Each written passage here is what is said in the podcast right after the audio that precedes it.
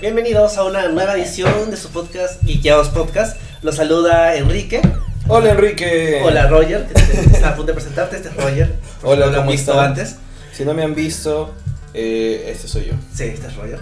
Y nos acompaña en esta edición Gonzalo. Hola, ¿Qué tal? Gonzalo. ¿Cómo están? Mucho gusto, gracias por la invitación. A quien probablemente ya hayan visto porque él como host del programa Escoria Rebelde sale en vivo todos los miércoles por Geekeados. Gracias por visitarnos, Gonzalo. No, gracias por invitarme. Estoy, estoy en cama. Estoy... Sí, sí, Sí, ahorita, ahorita lo reacomodamos un poquito. Está, está. Sí. Y estamos acá, sabemos de que ya estamos todos con el hype post haber visto Infinity War. Creo que considerando cómo le dio en taquilla la película interna- de manera internacional, es bastante probable que todos los que nos estén oyendo hayan visto la película. Sin embargo, vamos a tratar de dejar la discusión completa y con spoilers, primero para el podcast del próximo domingo y segundo para la edición en vivo de Dedicados Podcast que será el sábado 12 a las 5 de la tarde en el Centro Cultural Ricardo Palma. Sí, en la biblioteca del Centro Cultural Ricardo Palma. Pequeña pausa, Sebastián Carrillo Cortés. Hola, ¿cómo estás? Nos ha preguntado cómo les va, así que hay que responder. ¿Cómo les va, amigos? Muy bien, muy bien. Cansado, he estado hablando de Infinity War todo el día en otros lados. Pero, pero muy a gusto de seguir hablando de Marvel. Vamos a seguir hablando de Marvel. ¿Cómo te va a ti, Enrique? Ligeramente resfriado. Sí, el cambio de clima está un poco raro, pero Sí. nunca como el clima de Titán, que parece ser templado y bonito para todos. Se ve bastante- ¿Qué desastre, qué, qué desastre hubo? Porque se ve bastante cómodo. Sí, pero no hagamos ningún spoiler de Infinity Sí. War. Vamos, este. Hola, Franco Poma Sánchez también. Hola, Franco, ¿cómo estás? Hola Franco, el otro Franco. ¿Qué tal, Franco? Hola, Franco, que estás conectado con nosotros. Y el otro Franco también. El, ot- el otro Franco también está conectado con nosotros. Hola. Haciendo un pequeño recuento para los que se acaban de conectar recién en este instante, estamos aquí para hablar de las últimas películas, las últimas dos películas antes de Avengers Infinity War, en este recordatorio, este, este camino por la memoria que estamos haciendo por las 18 películas de Marvel antes de Infinity War, ¿no? Claro, la la idea es de que quienes no hayan podido ver la película la vean mientras tanto. No vamos a hablar con spoilers de la película, vamos a dar nuestra opinión inicial. No vamos a, a entrar en detalle y también les pedimos que en los comentarios tampoco entren en detalle y nos hagan preguntas específicas sobre Infinity War. Que eso lo queremos dejar para la próxima semana porque de hecho hay gente que no la ha podido ver todavía. Sí. Aunque no lo parezca, con celular taquilla sí hay gente que no ha podido verla. Nosotros en Geekeados estamos tratando de tener al menos una semana de silencio, o por lo menos una semana completa, con su fin de semana siguiente, para que la gente lo pueda ver. Y a partir de ahí ya recién comentar por completo la película con spoilers en el siguiente podcast del próximo domingo, ¿no? Es verdad. Sí. Eh, Franco Rucabado, hola, también se ha conectado. Sí. Sí. Entonces, comenzamos con, con esta opinión sin spoilers Infinity War. Sí. Este, bueno, creo que podemos empezar con nuestro invitado. Ujú. Gonzalo, a ti, ¿qué te pareció Infinity War? Muy buena, muy buena. No, no fue la película que yo esperaba ver, pero ha sido una gran película. De ninguna manera la considero este, la mejor de todo el MCU. Me parece que todavía hay un par de películas de- del MCU que son superiores. Pero me gusta mucho la forma en que han tratado esta historia y no vamos a hablar de spoilers, pero lo audaz que es en contar esta historia. Y, y creo que te abre la puerta a infinitas posibilidades, a infinity possibilities, eh, para, para desarrollar a nuevos personajes, nuevas historias, etc. Me gusta mucho. Bacán. Bueno, saludamos también a Andrés Rojas, que ya se conectó para hablar con nosotros. Hola Andrés. Hola, ya estamos, dice, así que supongo que se refiere que ya está con nosotros. Eh, Andrés, ahorita en este instante estamos dando nuestra opinión sin spoilers de Infinity War. Es algo que solamente vamos a trabajar hoy día sin spoilers para darle más tiempo a la gente para que vea la película, ¿no? Sí. Este, nada, tú, Enrique, a ver, dale. Bueno, creo que como conversábamos durante la semana, y Infinity War es una cosa bien distinta al resto de lo que hemos visto en cine en general. Y creo que lo único con lo que se puede comparar es con un evento en cómics, donde hay un cómic principal que son un montón de números y un montón de tie-ins que complementan historias específicas de grupos de personajes o alguna parte específica de la trama. Y básicamente así sentí la película. Los eventos en cómics suelen tener cosas muy negativas, pero creo que la película logra superar la mayor parte de esos problemas que tiene un evento en cómic y jala la mayor parte de sus virtudes y es una película muy buena, es muy entretenida, es tiene sus problemitas, sí es cierto, está siendo un poquito desordenada y eso creo que la baja un poco, pero tampoco se me ocurre cómo va a ser algo tan ah, tan monumental como un crossover así enorme que suma los 18 años, 18 años 10, 10 años de, de, 10, de 18 películas y cuenta una historia que se entiende bien, está bien contada, bien estructurada, con personajes que algunos tienen roles más grandes que otros, pero que en general todo, ninguno está mal caracterizado. todo- probablemente lo peor que se puede decir es que están poco utilizados, pero en dos horas y media tampoco se podía pedir mucho. Y sobre todo es una película que me sorprende, porque habiendo especulado, visto trailers y todo eso, igual tenía bastantes cosas que era como que, ah, esto no pensaba que iba a ser así. Y cuando algo, hay algo que tiene tanto hype y tanta especulación, y es un producto tan comercial, porque bueno, lo es, o sea, es un producto súper comercial, y aún así te puede sorprender y dejar a la gente como que, ah, wow. Es algo que, que es bastante notable. Sí, yo, yo tengo una pregunta. Este, esta película ha sido dirigida por los hermanos Ryan Johnson, ¿no? ¿Cómo? ¿No? No. Ok. Bueno. Este, antes de antes de poder de, de darles a mí mi opinión sin spoilers sobre la película de Infinity War, quiero leer un par de comentarios. Jonathan David dice, "Saludos chicos, un abrazo, muy buena la peli." Un abrazo para ti, Jonathan David. Luis Javier dice que Mar Ruffalo ya lo spoileó todo y Elizabeth Olsen también spoileó todo. Bueno, nosotros no vamos a spoilear nada, así que a pesar de que sus comentarios podrían haber hablado de cosas en general, no hablaron de cosas específicas de la trama, que esos sí son spoilers más, más serios. Y por respeto a, la gente que todavía, todavía no la ha visto, no vamos a mencionarlo aún. Eh, Andrés Rojas dice, ¿están seguros de que se pueda ver- hacer un podcast sin spoilers? Por supuesto, lo hemos hecho muchas veces. Aunque bueno, este podcast no es sin spoilers, el resto, el podcast se enfoca más bien en las películas que nos faltan del camino hacia Infinity War, que son Thor Ragnarok y Black Panther. Ahí sí vamos a hablar de Sí, spoilers. sí, Sí. No, no es que vayamos a pasar la siguiente hora diciendo como que les gustó esta parte, esa parte, sí esa, ah ya, esa parte. ¿Te acuerdas de esa parte? Esa, Esa, sí. No, eso no. O sea, podcast sin spoilers, claro que se puede hacer. Escoria Rebelde siempre hace un review de las películas de Star Wars sin spoilers El primero. mismo día del estreno. Claro, antes de hacer el, el podcast completo con spoilers, ¿no? Por ejemplo. Eh, acá Luis Javier te saluda, dice, oh, está el Cholo Trooper. Ajá. Saludos a Luis Javier que siempre ve el podcast de Escoria Rebelde. Perfecto. Andrés Rojas dice LOL y nosotros te decimos LOL a ti también. Y Cristian Nato dice, ¿por qué se llama Camino Infinity War si ya se estrenó Infinity War? Porque nos faltan esas dos películas, que justo estamos diciendo. Sí, O sea- yo, yo, yo quería hacer un comentario sobre los spoilers. Eh, he visto por ahí mucha gente de, diciendo algo como que, oye, este, ya, ya es viernes. Si no viste la película el jueves, es que no te interesa. Y no es tanto así, ¿no? O sea, claro, no. complicado. hay hay no mucha tiempo. gente que trabaja todo el día, que no tiene la posibilidad. Además, las entradas se agotaron con muchísimo tiempo de anticipación y no podías conseguir entradas así nomás. Entonces, Si no hubiera sido por Enrique, yo no yo me perdía en Infinity War porque estaba Claro. trabajando el día que se vendieron las entradas por completo. Claro, entonces hay que darle al menos, al menos unos cuantos días a la gente para que pueda ver. Y mientras más gente la haya visto, más gente puede comentar y hacer una conversación más interesante. Claro, Claro. más opiniones, una, una gama de, de opiniones más diversa. Y claro, y es cierto, o sea, de, de miércoles para jueves y en la madrugada soltar un, un spoiler, un chiste, un comentario, es un poquito como que, oye, espera que la gente la vea, ¿no? Claro, que claro. espere por lo menos, que pase la semana completa, por lo Sí. menos. Oye, oye, oye, o sea, no conseguiste pase de prensa para verla el martes, entonces no te interesa la película. No, no hay forma. No, o sea, de hecho, una de las cosas que a veces disfruto haciendo cuando pasan estas cosas, no disfruto, es más bien una venganza personal. Cuando alguien postea en mi feed algún spoiler, por más de que yo he visto la película, elimino a esa persona. Yo voy eliminando como tres personas por Infinity War Sí, y claro. a una persona le di un follow. Entonces, eh, creo que es un, es un respeto en realidad. Yo me Sí. acuerdo cuando yo estaba con muchas ganas de ver Civil War, la esperé, me salió rodaje por un mes en Iquitos y no podía hacer otra cosa más que trabajar. Claro. Y vi la película como dos semanas después. Y traté de cuidarme los spoilers a más no poder. Y felizmente lo logré. Pero si no, Civil War, le- o sea, la gente podía spoilearme completamente. Tuve que estar como que así con aislador visor y auditivo. A, a mí me todo el pasó tiempo. eso. Estabas de viaje.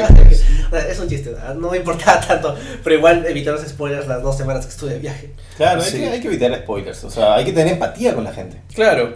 Pablo se ha conectado, dice, hola chicos, yo ya voy dos veces. Jeje, yo también ya voy dos veces. Ah, Sí. yo también, yo quiero ver el feriado verlo otra vez. Sí, yo voy dos veces. Sí. Bueno, no les conté mi opinión sobre Infinity War. Ah, Eh, sin spoilers, en realidad creo que para mí sí fue la película que yo estaba esperando. O sea, justamente lo que yo pensé que de pronto iban a poder hacer o pensé que podían atreverse a hacer, lo hicieron. Y eso me generó demasiado de- demasiada felicidad. Porque siempre te da el miedo de que, ay, no, no van a tratar el tema de, digamos, tratando de hacer esta adaptación de los cómics. No va a ser literal, lo sabes, pero digamos, en esencia tú dices de repente se van a arrepentir con esto, de repente no van a querer atreverse a tanto. Pero da gusto saber que es una película bastante distinta, inusual a lo que hemos visto antes en, en- en Marvel. Y además que sí se atreve a hacer cosas bastante interesantes con los personajes, bastante interesantes con la trama.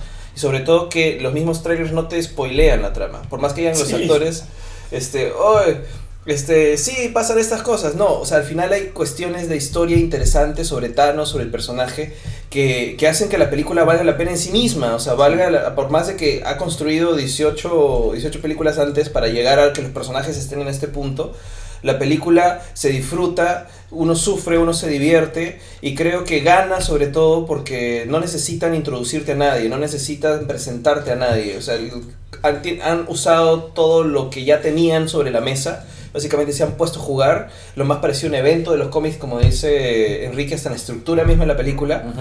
Y sobre todo, creo que eh, en, en realidad eh, es, una, eh, es, es- es una celebración, ¿no? O sea, al final ha sido una, una celebración por estos, por estos 10 años de películas. Lo que Y van a seguir celebrando. Sí, sí. Sí. van a seguir, y te das cuenta que esto va a estar para ratos, esto Sí. va a ser 50 años, vamos a llegar a Avengers número 40 y tantos, Claro. y va a seguir habiendo historia que contar. Sí, a mí me gusta mucho este tema con, con el MCU, que es algo sin precedente, de que tú puedas hacer o que ellos hayan podido haber hecho una película como esta sin tener que introducir a casi ningún personaje, porque Mm. todos los personajes ya te los introdujeron en los, en los 10 años de películas de Marvel. Entonces no es necesario que aparezca el capitán y te digan, por si acaso, el Capitán América tuvo un suero que Estuvo descongelado. Estuvo descongelado. No, está aparece, ahí. Aparece Iron Man y tú ya sabes quién diablos es Iron Man. Aparece Thor, aparecen los Guardianes, aparece Black Panther. Todos ya tienen un backstory que si tú ves la película sin saber absolutamente nada de Marvel, de alguna manera te vas a perder un poco. Pero es que nadie va a ver esa película sin haber visto nada de Marvel. No, pues. Nadie. No, Claro. aunque, o sea, parte creo que de la fiebre que está generando, o sea, este fin de semana montón de gente me ha llamado, me ha mandado mensajes, me ha mandado inbox y digo, qué raro, ¿se acuerdan de mí? No, es gente que pronto se entera de que soy parte de Ikeados y que me empieza a preguntar qué onda con Infinity War o salen del cine, Ya. se han acordado ex de mí, este, gente que no me hablaba hace tiempo, hace años, diciéndome, oye, explícame tal cosa, cuéntame tal cosa, o se han quedado con ganas de saber teorías sobre lo que va a pasar después. Claro. Y creo que esa- ese, ese tipo de cosas no te lo puede generar ningún tipo de, de película. Es que estamos viendo otra cosa, ya. o sea, no es cine, es, es cine friki. Sí, es verdad. O sea, Sí. Cuesta para algunas personas acostumbrarse a la idea de que es un producto que necesariamente implica haber visto no solo la anterior, sino una serie adicional de, de películas. Que sí, de hecho, o sea, para, para un público bastante normal puede ser un poco confuso, pero tampoco es que lo sea tanto. O sea, la película o sea, sí, tiene, sí tiene una barrera de entrada, pero tampoco es que sea innecesariamente alta. No, porque además, eh, o sea, realmente la mayoría de gente no ha visto las 18 películas. No. No, ha visto esta, esta o la otra. Y más bien ver esta les hace dar ganas. Oye, quiero ver la, la de. Guardianes que no vi. Quiero ver esto y lo otro. Entonces terminan viéndolas en desorden como uh, nosotros nos acercábamos a los cómics. Ujú. Yo llevaba un cómic y decía, brother, ¿este personaje de dónde salió? Claro. Y me gustó su participación en este evento. Entonces, ah, voy a buscar el cómic y voy a buscar y saber más del personaje. Y entrabas al universo Claro. indistintamente.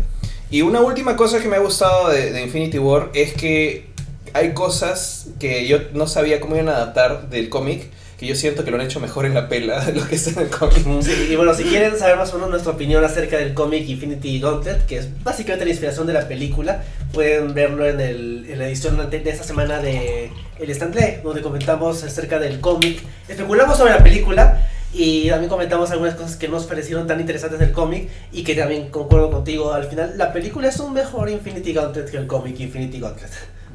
Sí, Y eso habla muy bien de la película. sí, Sí, sí, sí, dice, dice muchas cosas buenas. Eh, entonces, unos últimos comentarios antes de pasar a la siguiente fase. Ah, solo, bueno, no voy a decir qué, pero hay algo que yo iba diciendo acerca de la película que iba a pasar y que al final sí pasó y que me, me llenó de satisfacción. Que ya lo comentaremos cuando hablemos con spoilers. Está bien, me parece bien. Yo también me pasó lo mismo, así que... Sí. Bueno, eh, acá dice eh, eh, Franco, spoiler alert, este podcast estará bravazo. ya, ok, Loki corazón. Andrés Rojas dice, yo me ver la película porque ni siquiera vi los otros trailers, son trailers de TV, las entrevistas, no viste todo eso, imágenes profesionales, fue limpio el estreno, perfecto. Es, Esa es la idea. después del tráiler internacional yo ya no veo nada. Pablo dice, hoy en día esta ola ha provocado que la gente busque en internet o librerías todo lo sobre los personajes y eso también es bueno para mí. Ah, sí, es claro. Sí, genial. ¿Para, para él porque vende cómics? ¿o? Para él porque le gusta compartir con más Ah, gente también, como nosotros. También facilita que las tiendas traigan esas cosas y sea fácil. Sí, claro. Sí, Sí, el éxito de las películas chorrea hacia los cómics, los libros, las novelas. Los juguetes. Y por eso los personajes en los cómics se hacen, se dibujan más parecido a los actores. Sí, también. Bueno, haciendo esta, esta pequeña introducción que hemos hecho, porque ya vimos Infinity War y ya teníamos que comentar algo, pasemos al tema real de este podcast. Hoy día vamos a comentar Thor Ragnarok y Black Panther. Cada una de estas películas ya tiene su podcast en Geekeos Podcast, donde hemos hablado horas sobre, Sí. sobre cada una. Pero este recuento que estamos haciendo sobre las películas de Marvel va más en función justamente en construcción a Infinity War y digamos en esta, este camino por la memoria de los 10 años de Marvel, ¿no? Sí. Y bueno, y al final de esta discusión vamos a compartir nuestro top 10 de las películas del MCU, y sin contar Infinity War. Así que si ustedes también tienen su top 10, lo dejan en los comentarios al final, de, al final del podcast para también poder leerlos rápidamente. Ujú. Sí, Es bien complicado hacer un top 10. sí ¿ah? tómense Es la hora pensándolo porque es Es complicado. bien complicado hacer el top 10, no, no, no es nada fácil. El top 5 a mí me parece súper sencillo. El top Sí. 10 se me complica a partir de la sexta película, ya no sé qué poner. Sí, ustedes no tenido ese problema. Pero bueno, entonces la primera película que vamos a comentar es Thor Ragnarok. Thor Ragnarok es la tercera película de, de Thor, dirigida por Taika Waititi y que es, bueno, eh, digamos que es una partida respecto al estilo de las películas de Thor anteriores. Es una película bastante diferente. Ahora que la he vuelto a ver, me ha gustado más que la primera vez que la vi. Porque es, es bien rara. O sea, habiendo visto las dos películas anteriores de Thor, Thor 1, como, como mencionábamos en el podcast anterior eh, de, de la primera película, tiene unas ideas muy interesantes sobre el drama shakespeariano. Pierde un poquito por culpa de esto de hay que meterle el MCU por donde sea. Y Thor Dark World es una película que existe. Eh, y bueno, tiene algunas cosas interesantes en la relación Thor, Loki y, to- y todo eso. Pero por lo es una película normal, que no, no pasa nada. Pero Thor Ragnarok personalmente a mí me parece mm, la mejor porque es muy... o sea, aparte que es muy distinta, que eso ayuda a separarla del resto del MCU. Es una película con una cierta identidad, que tiene sus problemas, sí, y que hay algunas cosas del mensaje que no le termina de salir tan bien como por ejemplo Black Panther. Es una película muy divertida. Desde el inicio ya va entrando en este humor bastante peculiar que tiene Taika Waititi, que es un director básicamente de comedia. Su película ah, me gusta bastante What We Do in the Shadows, que es bastante rara también. Este, docu- documental acerca de vampiros en Nueva Zelanda. Y, y se nota que Marvel le dio cierto espacio a hacer lo que quería. Sí. ¿A ustedes qué les pareció Thor Ragnarok? Mira, yo siento que, que es ya muy distinta. ¿ya? Okay, yo no la odio. Este, hay- veo mucho hater de, de, Thor, de Thor Ragnarok. Thor Ragnarok, el original de Last Jedi. no, en realidad es Iron Man 3, pero Thor Ragnarok es el segundo Sí. pre-Last Jedi. Este, y básicamente porque, porque se abre demasiado del Thor que nos habían presentado en el MCU en la primera y en la segunda película. Y porque sí sé que el humor de Taika Waititi es un humor muy particular que no es para todos. No es un humor muy este, masivo, tiene esas cosas muy raras, muy, muy extrañas, que a mucha gente los chistes les van a parecer desde ridículos hasta no graciosos o poco graciosos. Yo particularmente estoy como que en el medio. La mitad de los chistes a mí me funcionan, la otra mitad de los chistes no me funcionan mucho. Y siento que pierde, eh, pierde fuerza la película cuando en un evento de, de seriedad terminan con un chiste que termina matando el momento que no debería ser cómico, ¿no? Entonces, no te gustó tanto Guardianes 2 tampoco. no, Porque no lo, hace, tanto. lo hace, es básicamente lo mismo. No me gustó tanto Guardianes 2. Ujú. pero aún así me gusta más que Ragnarok. Guardianes 2 de por sí ya tiene un tono más, más ligero, por lo que me presentaron en Guardianes 1. Claro. Entonces ya estoy más acostumbrado a que los Guardianes sean este equipo de, gente dispar, que todos se van insultando y son como que la chacota del salón. y cada uno hace sus chistes y, y se fastidian entre ellos y no se llevan bien, pero sí se llevan bien. En cambio, Thor 1 y Thor 2 me presentan un Thor muchísimo más serio, por más que tenía ya algunos bits de comedia. Me presentan un Thor mucho, mucho más serio que el Thor que me presentan aquí, que me parece que es inclusive otro personaje. Me, me parece que es inclusive otro Thor. Me presentan un Thor que es una mezcla entre el Thor que ya conozco con el personaje de Chris Hemsworth en, este, en Cazafantasmas. Porque es así, ya muy, muy, muy tonto. Muy tonto, demasiado tonto. O sea, bájale 50 céntimos de, de idiotez a Thor, porque Thor no es tan tonto. Entonces, así, en, en líneas generales, no es mi favorita de las de Thor. Me sigue gustando más Thor 1, a pesar de todos sus temas. Este, pero tampoco es mi, mi menos favorita porque Thor 2 me parece un desastre. La volví a ver, es una de las películas que menos he visto en el MCU. La volví a ver en esta maratón que hice semanas previas a, a Infinity War. La volví a ver con mi hermano y analizábamos cada cinco minutos había un hueco en el guion así espantoso. Era como que, ¿y ahora qué vamos a hacer? Hagamos esto. ¿Por qué? Porque sí. Thor 2. ¿te Thor refieres? 2. Sí, es que Thor 2 es Es insufrible. un hueco en el- tiene huecos por todos lados. Entonces esta película me parece que está ahí. No sé, me gustaría ver un Taika Waititi sin tanta rienda suelta. Interesante. A ti, Roger. Yo primero. Ok, tú sabes, ya he hecho un podcast sobre Thor. y dije que en realidad Thor 1 a mí me gusta bastante. O sea, obviamente no está, no entra en mi top 5 ni, ni creo que en el top 10 que voy a presentar hoy día. Pero es una, es una película que, a la que yo le tengo mucho respeto. y A pesar de que me dolió cuando me presentaron vikingos del espacio y no dioses, ¿no? Entonces, algo que me gusta en Thor Ragnarok es que retoman el tema de los dioses. A mí no me molesta la, la variación de, de cómo cambia el personaje de Thor, porque en Ragnarok sí es otro Thor completamente distinto, completamente distinto, pero sí siento que hay de alguna forma al- alguna justificación que por haber pasado tiempo con los Avengers, haber pasado más tiempo con, con los terrícolas, con la Tierra y con, Con gente excéntrica, y bueno, con su roommate, es que de pronto Thor haya agarrado y haya cambiado un poco su personalidad. Entonces, por ese lado, no es que me haga tanto ruido, no es que me haga tanta, tanta molestia, de hecho me cae un poco mejor ese Thor, que yo no lo veo tanto como tonto, sino como un mecanismo de defensa, un mecanismo de coping, el tratar de hacerse graciosón. Pero lo que me molesta mucho, lo que sí, lo que me termina decepcionando de la película es la villana.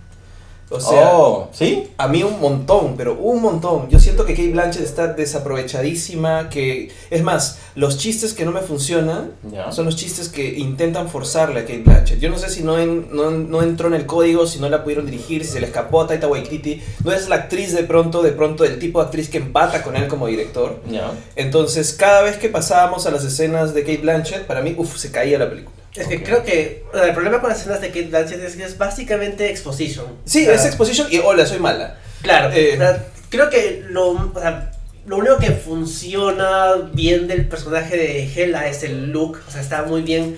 Es una versión MCUesca del personaje del cómic que, que es casi el mismo personaje del cómic. Claro, o es, sea- es el mismo estilo. Y la, o sea, la actuación es decente.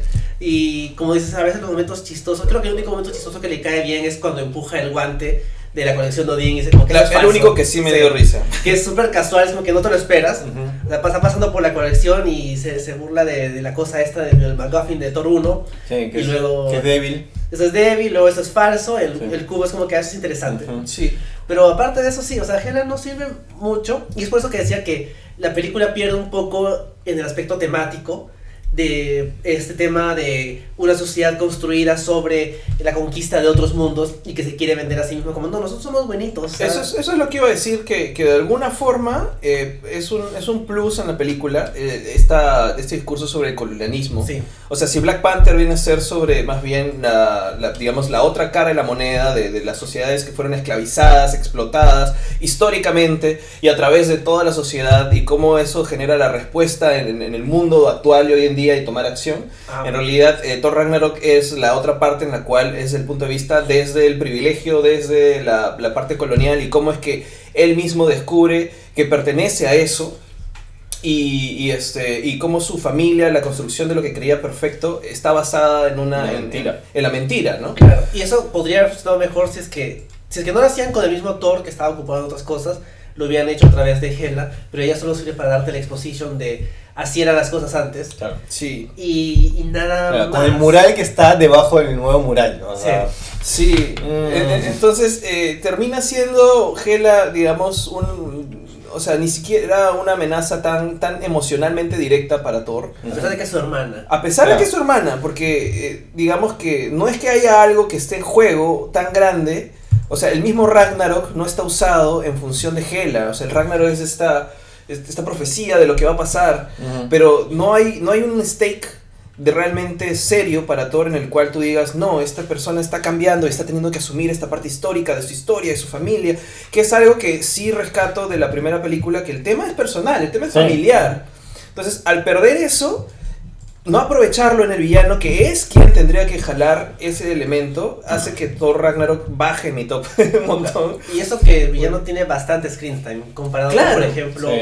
eh, Doctor Strange, donde el villano sale un par de veces y te olvidas de, de que existe. Sí. Estamos hablando de Dormammu, ¿no? No, de, De. De Sí. Caecilio. Entonces, los villanos más flojos, ¿no? Claro, a mí no me molesta cuando, cuando de pronto yo siento que hay un estilo interesante de dirección, que lo tiene. Eh, sí creo que hay algunos momentos que pronto las bromas no juegan en contra de momentos dramáticos, como tú dices, como también Guardianes 2, y por eso es que me termina de no cerrar a veces mucho la pela. Pero no es que me mol- o sea, la gente dice me molesta cuando hacen tantas bromas. No, o sea, me gusta divertirme en el cine también, me gusta Sí, claro. reírme. El tema es en qué momento es haces para que No, no, vaya en contra. Claro, o sea, a mí me gusta reírme en la vida, ¿no? No voy a ir, al- Claro. no voy a ir al funeral de mi tía a hacer chistes. Claro, entonces por eso es que Guardianes 1 me parece increíble porque no creo, no creo que ningún chiste esté fuera de lugar. Guardianes 2, por ahí algunos que no, que no, me, que no me empatan mucho. Thor Ragnarok yo siento que tiene mejor humor que Guardianes 2, perdóname James Gunn por decir esto. El tema es que mm, saltan más los errores cuando veo Sí. problemas de concepto, de película en general, de villano, de ritmo. Es una cosa, se vuelve aburridísimo cuando te vas a Hela y es como que me río tanto y me divierto tanto con Thor y Hulk haciendo chistes y luego paso Gela y no pasa nada. Entonces es, es, es mucho el contraste, es mucho la diferencia. Entonces es lo que hace que no me termine de cerrar por completo. Sí. Había un tema que sí me gustaría comentar de lo que tú dices, que Thor tiene todo, debería tener todo este tema de, de- de coraza con los chistes en cuanto a sus eh, relaciones fallidas, a todo lo que está sucediendo en la historia, que me parece que no está bien tratado en esta película y que sí, no, no vamos a decir Spoiler, por qué, spoiler. este, en Infinity War. Sí. En Infinity War lo han usado muy, muy bien. Y sigue siendo un Thor gracioso. Sigue siendo un Thor que dice que hace bromas. Pero sientes el peso que lleva con todo lo que le ha pasado. Mm. En Ragnarok. Sí, pero creo que entrar en detalle Sí, sí, entrar no. en spoilers. No podemos entrar en spoilers, pero de eso estábamos hablando hace un rato. O sea, yo creo que el Thor de Infinity War, o sea, solamente, esto no es spoilers, es una entrevista de Hemsworth que tú decías. Claro, o sea, de hecho, el Thor de Thor Ragnarok es muy distinto al Thor de Age of Ultron, Thor de este, Dark World y Avengers y Thor 1. Pero creo que al final de cuentas es un personaje, o sea, es un personaje que está más construido y que esa, esa construcción de personaje está utilizada bien en Infinity War. Pero es porque viene de Thor Ragnarok. O sea, si es que el Thor de Infinity War hubiera venido de Age of Ultron, Hubiera sido otra cosa. ahí el personaje igual hubiera sido como que, bueno, igual es, es un Thor bien interesante, pero No hubiera tenido su propia historia, la verdad. ¿ah? O sea, creo que no hubiera sido. no hubiera meritado ese nivel de, de esa propia historia que tiene la película. Ujú. Y es porque Waititi y Hemsworth sí han trabajado un poco más en Thor, en darle una personalidad. Sí. Porque el Thor, aquí, o sea, en, en Thor 1 tiene personalidad, en las demás películas también. Pero como que se pierde. O sea, Ujú. siempre Hemsworth era como que el tercer mejor Chris. O sea, es como que está ahí porque, bueno, o sea, Chris Pratt es un poquito problemático, pero en general es que existe. Y en algún momento Waititi vio, tal vez a fantasmas o en general de, de estar con Hemsworth, se daba cuenta de que el tipo tiene mucho potencial cómico. Sí. O sea, el tipo le sale muy bien. O sea, cuando está, por ejemplo, hablando con Surtur, o cuando está hablando con Hulk, o por ejemplo, o sea, en ningún tráiler de las anteriores películas veíamos a Thor haciendo algo como ver a Hulk alegrarse y decir es mi amigo del trabajo. O sea, Claro. ese, ese gag que funciona muy bien en el tráiler, la película como que normal, porque ya lo hemos visto un montón de veces, funciona precisamente porque saben que Hemsworth es bueno para eso. Sí. Y suman esas, ese potencial que tiene Hemsworth para la comedia al personaje. En lugar de simplemente conservar un Thor mucho más formal, mucho más serio, yo soy el dios, todo esto. Claro. Que de vez en cuando tomo cerveza y eso es mi única gracia. Claro, y creo que por eso, o sea, aporta Ragnarok al hecho de que encontramos a Hemsworth más maduro para Infinity War, o sea, e- y, y el personaje, o sea, el personaje ha pasado por eso y siento que ha crecido al punto de poder tenerlo en su mejor momento en, en, en la pela que ya se estrenó, ¿no? Claro. Sí, ahora hay un tema muy importante con la comedia y es el timing. Yo sí soy consciente de que Chris Hemsworth es muy gracioso, pero en Ragnarok hay mucho tema de timing de que están usando las bromas en mal momento. Entonces, si las usas en mal momento no dan tanta gracia. Por ejemplo, ¿en qué parte? Voy a hacer un pequeño rant, ¿ok? Un pequeño Ya. rant de todas las de todos los momentos en donde la película tiene un chiste en donde no debería haber un chiste. Y es este cuando al final, cuando se destruye Asgard, chiste. Ya. Y, y ese es uno de los debería ser uno de los momentos ¿Con- más ¿Con Hulk? No. No, es con Korg. Ah, con Korg. sí. Sí, que los los Se puede arreglar y luego The explota y todo y es como que Sí, no, todavía se puede arreglar y todo. y- Bueno, ya no. Entonces, mm, O sea, yo Debe ser, un, debe ser un momento muy, muy fuerte para, para Thor y para todos los asgardianos, ¿no? Sí, pero yo también te diría que, o sea, Asgard, si bien está bien presentada en las películas porque tiene su estilo bien, este, kirviesco, no es un lugar. O sea, las películas de Thor nunca me han vendido Asgard como un sitio que me importe. Como por, por ejemplo, en contraste con, por ejemplo, lo que hacen las series de Netflix, por ejemplo, que mal que bien El Hell's- barrio. Hell's Kitchen o Harlem, o sea, se sienten como que, haya bueno, yo entiendo por qué Luke Cage quiere proteger Wakanda. su, su, su barrio, porque es su barrio y la gente lo saluda y él va a las tiendas y todo esto. En cambio, Asgard es un sitio frío y creo que justamente las escenas de Hela no funcionan tan bien porque aparte que Asgard no tiene mucha personalidad, encima está vacío Claro. de gente. Y en contraste con, por ejemplo, Sakar, que es colorido, es desordenado, la gente del Grandmaster es rara. Entonces, por ejemplo, ahí hay un poquito más de personalidad. Entonces, por ejemplo, eso, o sea, ese poco respeto que se le tiene a Asgard, si bien tiene razón, o sea, no, no, no encaja, o sea, estás viendo destruir un sitio importante, como, la, como ninguna de las películas ni esta me ha hecho mucho de con- conexión emocional con Asgard, el sitio. Creo que, por un lado, no me molesta tanto el chiste, pero sí siento que es un problema de todas las películas de Thor, que nunca me vendieron a Asgard como un sitio que debería importarme. Y en esta es un problema grande porque, El, Lo- tip- el porque- tema es que hay que salvar a Asgard. sí, Claro. bueno, al final Asgard es la gente y todo Sí, por eso digo que el tema del Ragnarok queda en, en la profecía y no queda en que sea un stake real. O sea, el hecho de que, uy, se va a destruir Asgard y me importa y quiero evitarlo, ¿no? Ujú. Es más, mi hermana ha tomado control de esto y quiero ir a detenerla. Y no necesariamente el tema de la muerte de los dioses, la, la destrucción de Asgard, que sea tan importante, ¿no? Ujú. Pero hay algo que la película sí hace bien, en realidad, y yo creo que lo hace bien hasta en la nefasta Thor de Dark World, que es la relación entre Thor y Loki. O sea, eso creo que nunca, nunca tiene pierde, ¿no? O sea, acá está, acá está Loki. ¿Por dónde está mi Thor? Acá está, acá está Thor. que, estén, que estén juntos. Thor y Loki. Y se cayó Killmonger. Entonces, este, el, el tema con, con Loki es que creo que algo que sí se ha construido, sí ha evolucionado, y sí podemos ver en cada película al menos una nueva etapa de esa relación, es justamente la relación de estos hermanos, o en realidad estos hermanastros, que, que en, en el fondo, a pesar de que Loki sea el villano que es, o que ya es más antihéroe, por así decirlo, Ya es antihéroe. eh, se quieren, Sí. se quieren, tienen historia, tienen, tienen bastante, además, eh, digamos, es- este amor fraternal a pesar de lo que, de lo que Loki haya hecho o pueda hacer, ¿no? Y Y serpientes. Sí, las serpientes. Mucho esto, eso, eso era improvisado, por ejemplo. Eso fue una de las improvisaciones que, que hicieron. El director trabajaba mucho con impro. Y también una, las, bueno, la improvisación que tienen favorita estos actores es Get Help, por ejemplo. Claro. ¿No?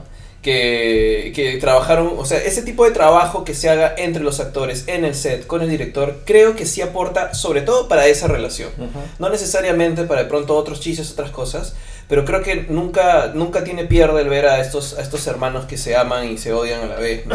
Claro, sobre O sea- todo porque en el MCU no hay muchas relaciones así tan, tan fuertes. No tenemos de Loki Thor, tenemos Y solo Bucky y Capitán América, tal Bucky, vez. Capitán nadie América más. y la que están construyendo con Iron Man y Spider-Man. Sí. Mm. Es verdad, sí, y de hecho, bien que cada vez que tienen la oportunidad de hacer que Loki se vea, sea menos el malo, mejor, Ujú. porque Loki es traicionero, es Loki y todo eso, pero incluso en la mitología nórdica, igual lo tienen ahí, igual está ahí. Sí, claro. Salvo al Loki es final. parte del panteón. Claro, salvo al final, final, cuando ya es el Ragnarok y ya lo, lo dejan ahí torturando para la eternidad. ah, Siempre está ahí, siempre se da de aventuras con Thor, a pesar de que siempre lo traiciona y siempre lo trata mal.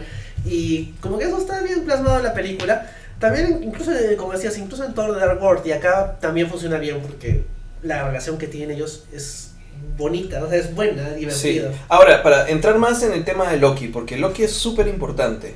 O sea, Loki para la película sirve además para hablarte del tema de, de la película, que esta parte, la parte colonialista. O sea, Loki al final de cuentas no es tan malo, no es tan villano como en los cómics, ni como te lo han querido plantear en un inicio.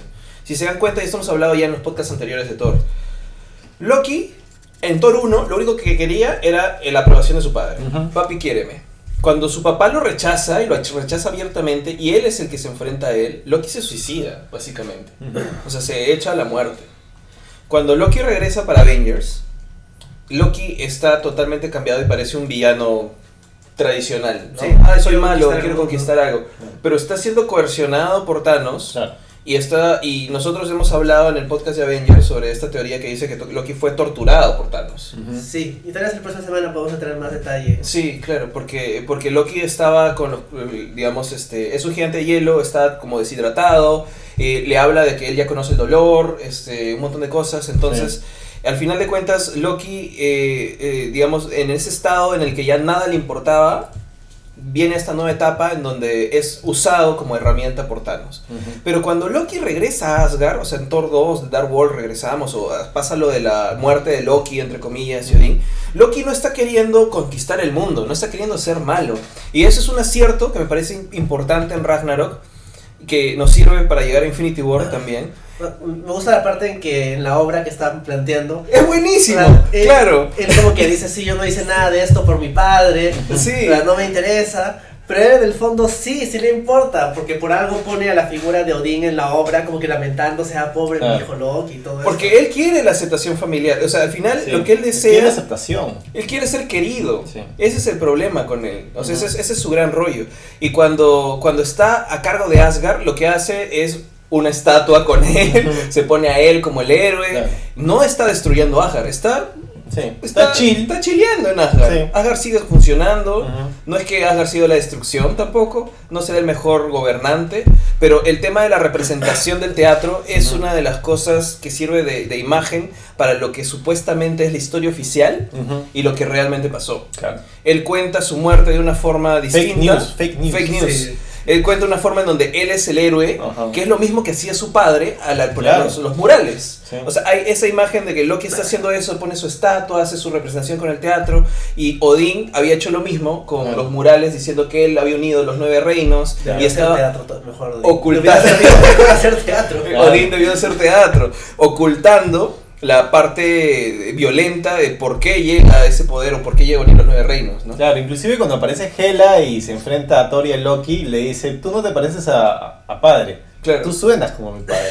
Es verdad. Le dice Loki. Sí, y es porque probablemente Loki era más hijo de Odín que el mismo Thor. Puede Aunque ser. También había una foto que comparaba a, a Hemsworth, este, Blanchett y Hiddleston con Anthony Hopkins medio joven.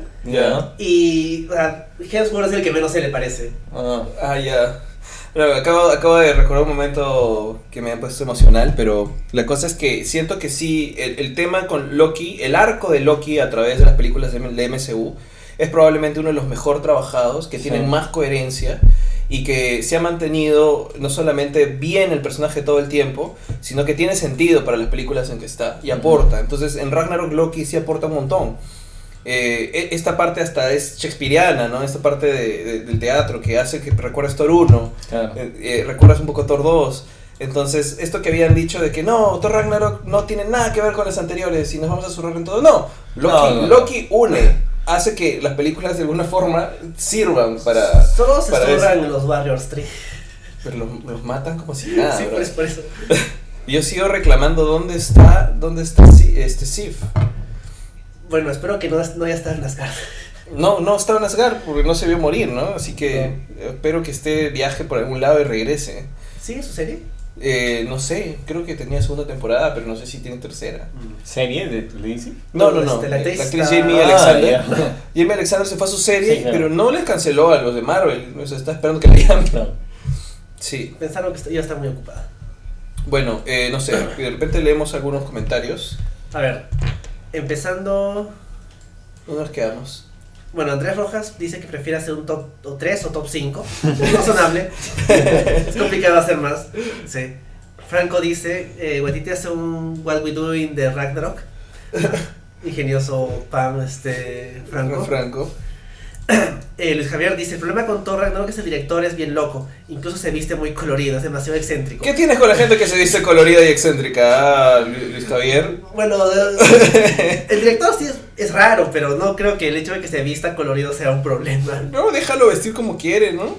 O sea, me parece excéntrico también que haya directores que se visten de terno en el set. Eso también- a mí me parece excéntrico. no, Ryan, Johnson se viste muy normal y la gente igual lo odia. Sí, La mitad la mitad. Este, Andrés Rojas dice, Thor Ragnarok es esa matinee incómoda llena de payasitos a la que participas porque ya, de la- ya eres el tío de la familia. Ah, su Andrés Rojas odia a. Thor Ragnarok. Ok. O su familia. Eh, y lo peor fue que Hulk haga chistes. Bueno, pero Hulk no tiene que ser serio. No, o sea. ¿por qué tiene que ser serio Hulk? Hulk más bien Hulk. Y además no hay muchos chistes de Hulk. No, Hay más chistes de Banner. sí. Sí. Además que a mí me encanta. Ah, es una cosa que sí me gustó. Me gusta el banner acá. O sea, cómo han construido este banner. No vamos a hablar nada de Hulk. No. No. Bueno, Vamos a hacer pues, una pausa para hablar de Hulk fácil Sí, en los comentarios. aprovechamos entonces. Sí, porque eh, en la historia de Ragnarok, eh, Hulk se ha pasado siendo Hulk como por lo menos dos años Dos sin que. Banner salga. Sí. Eso tengo una duda. ¿Son dos años en. En sacar. ¿En sacar o dos años en el universo normal? Porque en sacar el tiempo pasa muy distinto. Sí, creo Es que en sacar. Es una buena pregunta. Pero habría que contar. Age of Ultron fue hace dos años. Sí. Entonces yo me imagino que desde que está en la navecita no volvió a ser Banner. No. Para que sean dos años. Sí, claro, son dos años Para de él. tiempo actual. Para el tiempo humano. Tiempo humano. Tiempo pero, tierra. pero en sacar el tiempo pasa más lento. O sea, podría haber pasado 20 años en sacar. Exactamente. Tienes razón. Ten- tendría que ser algo así, ¿no? Podría ser. O sea, no sé cuánto tiempo habrá estado. Volver- Pero el hecho es que igual eh, Banner nunca ha tenido más que abruptos de Hulk y regresaba a ser... De pronto se molestaba, era Hulk por 5 minutos, por media hora lo mucho y volvía a ser Banner. Entonces, yo siento que lo que han tratado de plantear, que me parece interesante, es que la personalidad de Hulk no había tenido tiempo para desarrollarse como un bebé, como una persona en desarrollo. Claro. Y ahora en estos dos años, Hulk ha podido desarrollarse. Ha podido generar amistad, ha podido hablar con personas, se volvió amigo de Valkyria, ¿no? Entonces, cuando, cuando Banner regresa, es un manojo de nervios que no entiende nada, porque de la nada parece un planeta raro. Sí. Sí, me gusta bastante. Mark Ruffalo como, como Banner es muy bueno en general, en, en todas las películas donde, donde sale. Lamentablemente no sale más. Pero acá que tiene un poquito más de screen time me gusta bastante porque el tipo siempre está nervioso, Sí. está como que súper tenso. Es, es como de, de intensamente, eh, Claro, miedo, miedo. Este, Sí, sí, exacto. está todo el tiempo así con sus manos, de no saber qué hacer, Sí. no se siente cómodo con su cuerpo. se deja el pantalón porque le ajusta. sí, Eh, me gusta la interpretación que hace Ruffalo en general. O sea, él, él sobre todo. De hecho, sí, Hulk sí hace algunos chistes, ahora que me acuerdo. Sobre todo cuando están en el- encerrados en su cuarto. Mm. Pero. Ah, el del, el del fuego y fuego chiquito. Ah, Sí. sí. Bueno, Y también cuando vas, creo que lanza la pelota, no sé, ese es, ese es Thor. ¿Quién es, Thor. Ese es Thor. Sí. sí. No, cuando lanza algo y Thor intenta y salir. dice que no se, vaya y agarra su cama y se la lanza, que es una quijada de un monstruo gigante, se le lanza a la puerta de la- a Valkyria para que no se vaya. Sí. Sí. De hecho, Hulk es como un niño grande. Pero es que ese es el tema. Hulk ya pasó de ser un infante que simplemente conoce la violencia Y que le Ujú. encantas para que se calme. a ser un, claro, que le cantaba su lullaby, Sí. ¿no? O sea, que le cantaba su canción de cuna para que se duerma, a pasar a ser un niño, ¿no? O sea, está evolucionando de alguna forma, está creciendo. Claro.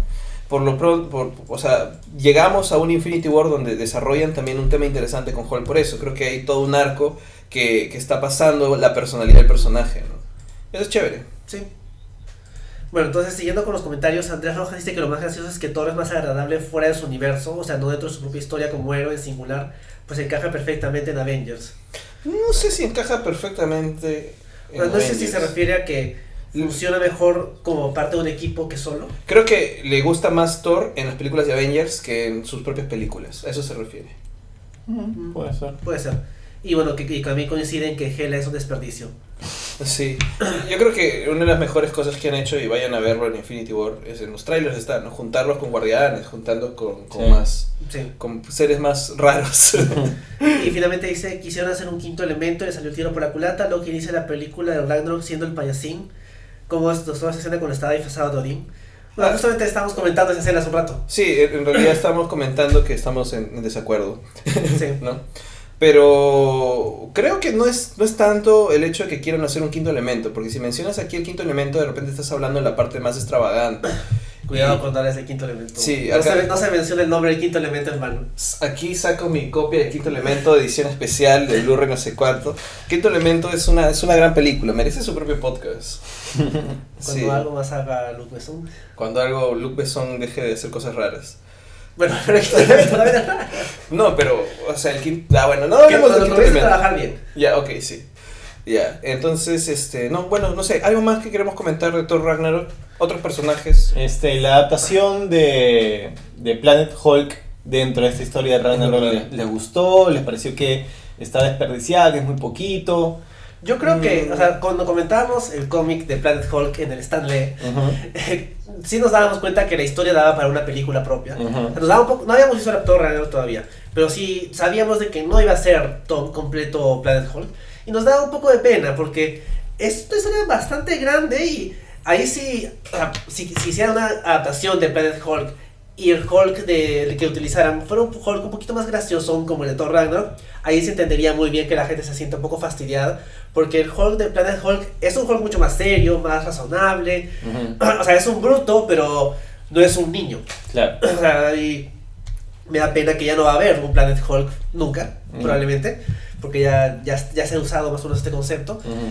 Y sí, pues, o sea, podría haber, o sea, la historia daba para eso, pero la forma como lo ponen, o sea, no está tan mal, o sea, en, en los, lo- los elementos que quedan del cómic, aparte de Hulk como gladiador, son Korg y Miek, pero del cómic Korg como que no tiene mucha personalidad y Miek es este... Es, sí tiene más tiene un rol súper significativo y acá es como un, un un easter bicho. egg. Es un bicho. Sí, Sí. ni siquiera se parecen en el diseño. Pero tampoco es cierto que... No, no siento que por no ver a un bicho traicionero nos hayamos perdido mucho de, Claro. de, este, de la adaptación. Pero sí, o sea, como adaptación me hubiera gustado una verdadera... pe- o sea, si hubiera habido una película de Planet Hulk como en, en medio, antes de, de Thor Ragnarok, Claro. ahí hubiera sido como que, ay, Thor llega al planeta y justo Hulk es el rey, o no Claro. sé. Eso podría haber funcionado, pero bueno. Sí, eh, el tema es que, o sea, lo que estamos haciendo también es que Marvel, o lo que estamos viviendo, está encontrando un estilo para las películas que va muy distinto a, a la, a hace 10 años. O sea, hace 10 años lo que se buscaba era hacer las películas muy grounded, o sea, muy en la tierra, muy eh, verosímiles en, en cuestiones de que parezca que pueda pasar acá a la vuelta de la esquina, ¿no? Las dos películas de Hulk que existen tienen ese feeling de, de película muy realista, ¿no? De, de persecución del gobierno. Hulk pelea en Harlem. Sí, claro. Entonces, eh, creo que lo que se han dado cuenta a partir de finales de la fase 2 de Marvel es que pueden zurrarse en esas cosas que son películas de cómics, o sea, realmente no, no necesitan ese nivel de verosimilitud que, que estaban buscando en las primeras películas, que son las que dieron oportunidad que vengan, pero que pueden volverse más locos, ¿no? Que pueden explorar, que pueden encontrar cosas interesantes. Eh, Nunca iba a existir Planet Hulk si seguíamos con las películas de Hulk antiguas, ¿ah? igual, o sea, no iban a existir en absoluto. Es un concepto raro, ¿no? Es Hulk Sí. en el espacio siendo un gladiador. Eh, tenemos la oportunidad de hacer esta adaptación mezclada con Ragnarok gracias a que existe Guardianes de la Galaxia, o sea, gracias Sí. a que empezaron a hacer Ant-Man, a que empezaron a hacer cosas más di- diferentes. Y es que pueden agarrar un personaje que usualmente está visto desde el público en general como un personaje serio, cuando se olvidan de que Hulk es un personaje que tiene un montón de años en cómics que tiene historias tanto ridículas como serias, ¿no? Tiene historias muy pajas y muy fuertes, muy violentas, donde se exploran temas muy, muy fuertes, pero tiene otras en donde Hulk pues está bailando la Macarena en algún lado, o sea, igual, es parte de la tradición de los cómics. Como por ejemplo el primer número de Avengers donde Hulk está disfrazado como payaso de circo. Ah, por, su, por ejemplo, ¿no? Entonces, eh, es parte de este universo vasto en el cual realmente hay toda esta variedad para explorar. Y felizmente podemos tener algo como lo que fue Ragnarok, en donde usaron algo de esta historia de Hulk y no se ha quedado en la nada. Porque a mí me da mucha pena que todavía no, o sea, que los derechos sigan en Universal Ujú. y no puedan darle pela. pero las, las, las intervenciones o cómo lo están metiendo en las distintas historias, me gusta demasiado el Hulk de Ragnarok, de, perdón, de, de Ruffalo. O sea, Ruffalo probablemente es el mejor Hulk que ha habido para mí. O sea, Sí, sí. sin duda, ¿no? O sea, sí, o sea, eso- creo que cuando El- hablamos de Incredible Hulk de dijimos Norton de o que... el de Van, el de... ¿Vanna? El de Van. No, el de banano. Norton como que no es el mismo personaje, o sea, Norton es más intenso. Sí. O sea, A Norton sí me lo imagino enojado y convirtiéndose en Hulk porque él siempre está enojado. A mí, Norton me pega de verdad sin ser Hulk. O sea, Sí. viene y me mete un. un En cambio, puñal ves a Ruffalo, es como que un tipo así, todo medio nervioso, buena onda. Es como que ahí el contraste con Hulk es más interesante. Claro. Y Sí. Vanna, como que bueno, eh, existe. Me. Sí. Eh, y bueno, no sé si hay algo más antes de pasar a Black Panther. Valkyria. Bueno, a mí me gusta ah, en general. ¿Qué Tessa, está tuyo? Sí, a Tessa ver. Thompson es. Me están diciendo que hay algunos problemas con la transmisión. Sí, Vamos a, vamos a actualizar eso, no se preocupen, vamos a continuar y vamos a pasar con Valkyria, ¿no? sí, Ustedes continúen, voy a chequear yo. sí. Sí. Valkyria es un personaje interesante. Ajá. Y he escuchado algún hate por ahí de que como una Valkyria va a ser negra. Pero los asgardianos son bien diversos. Eh, sí, pero desde el punto de vista de la mitología nórdica, en donde todos son blancos, No, son nórdicos. y todo ese tema. Mira, a mí no, no me disgusta para nada que, que la Valkyria sea negra y podría haber sido china, latina o whatever, ¿no? Al No, final de hecho, Tessa Thompson es este latina. es latina. Es este afro-latina. Que no me afro- acuerdo de qué país es exactamente. Ah, mira, Creo que sus familiares son este del Caribe, creo. ya. O sea, sus padres. No, de ahí lo, lo igual, igual que este Soy Saldana. Ah, mira. Sí. Ah, genial. Entonces, sí, o sea, de hecho a mí tampoco me parece un problema, ah, sobre todo porque ni siquiera le dan un nombre. Y entonces tam- también pueden decir como que no es la de los cómics, que sí es rubia. porque Claro. En los cómics se llama Brunilda y esta no tiene nombre. Claro, esa es la Valkyria nada más. Sí, es la Valkyrie, bueno, es la única que queda. Es la única que queda. Sí. Y de alguna manera, este, te dan a entender que tenía una relación con la Valkyria que ve en su flashback morir. Sí, de hecho creo que hay una escena que al final no se hizo o se eliminó y ahí quedó, donde confirmaban de que es, este, por lo menos, es- bueno, eh, lesbiana me imagino, porque no sé si, si la intención era que fuera bisexual o lesbiana. Bueno, estaría como una insinuaron que tenía cierta química con Thor en algún momento. entonces- Hay una parte que sí es... Claro, entonces podría haber sido bisexual. Sí. Pero me parece un buen personaje, me gusta la actuación de, de Tessa Thompson, me gusta cómo, cómo tiene este, toda esta rudeza y, y, bueno, como imagino son los asgardianos borrachos. Sí. y, y que además era como una forma de proteger todo este trauma que había tenido en su pasado, ¿no? Sí, es verdad, eso me gusta. Y de ahí, este, ¿qué otra cosa más hay para comentar? Ah, este, el Grandmaster, que Jeff es Jeff Goldblum. Que simplemente fueron a su casa y lo grabaron. Sí. sus cosas. Ya estaba así, ya estaba vestido así, ya Estaba estaba vestido así, sí.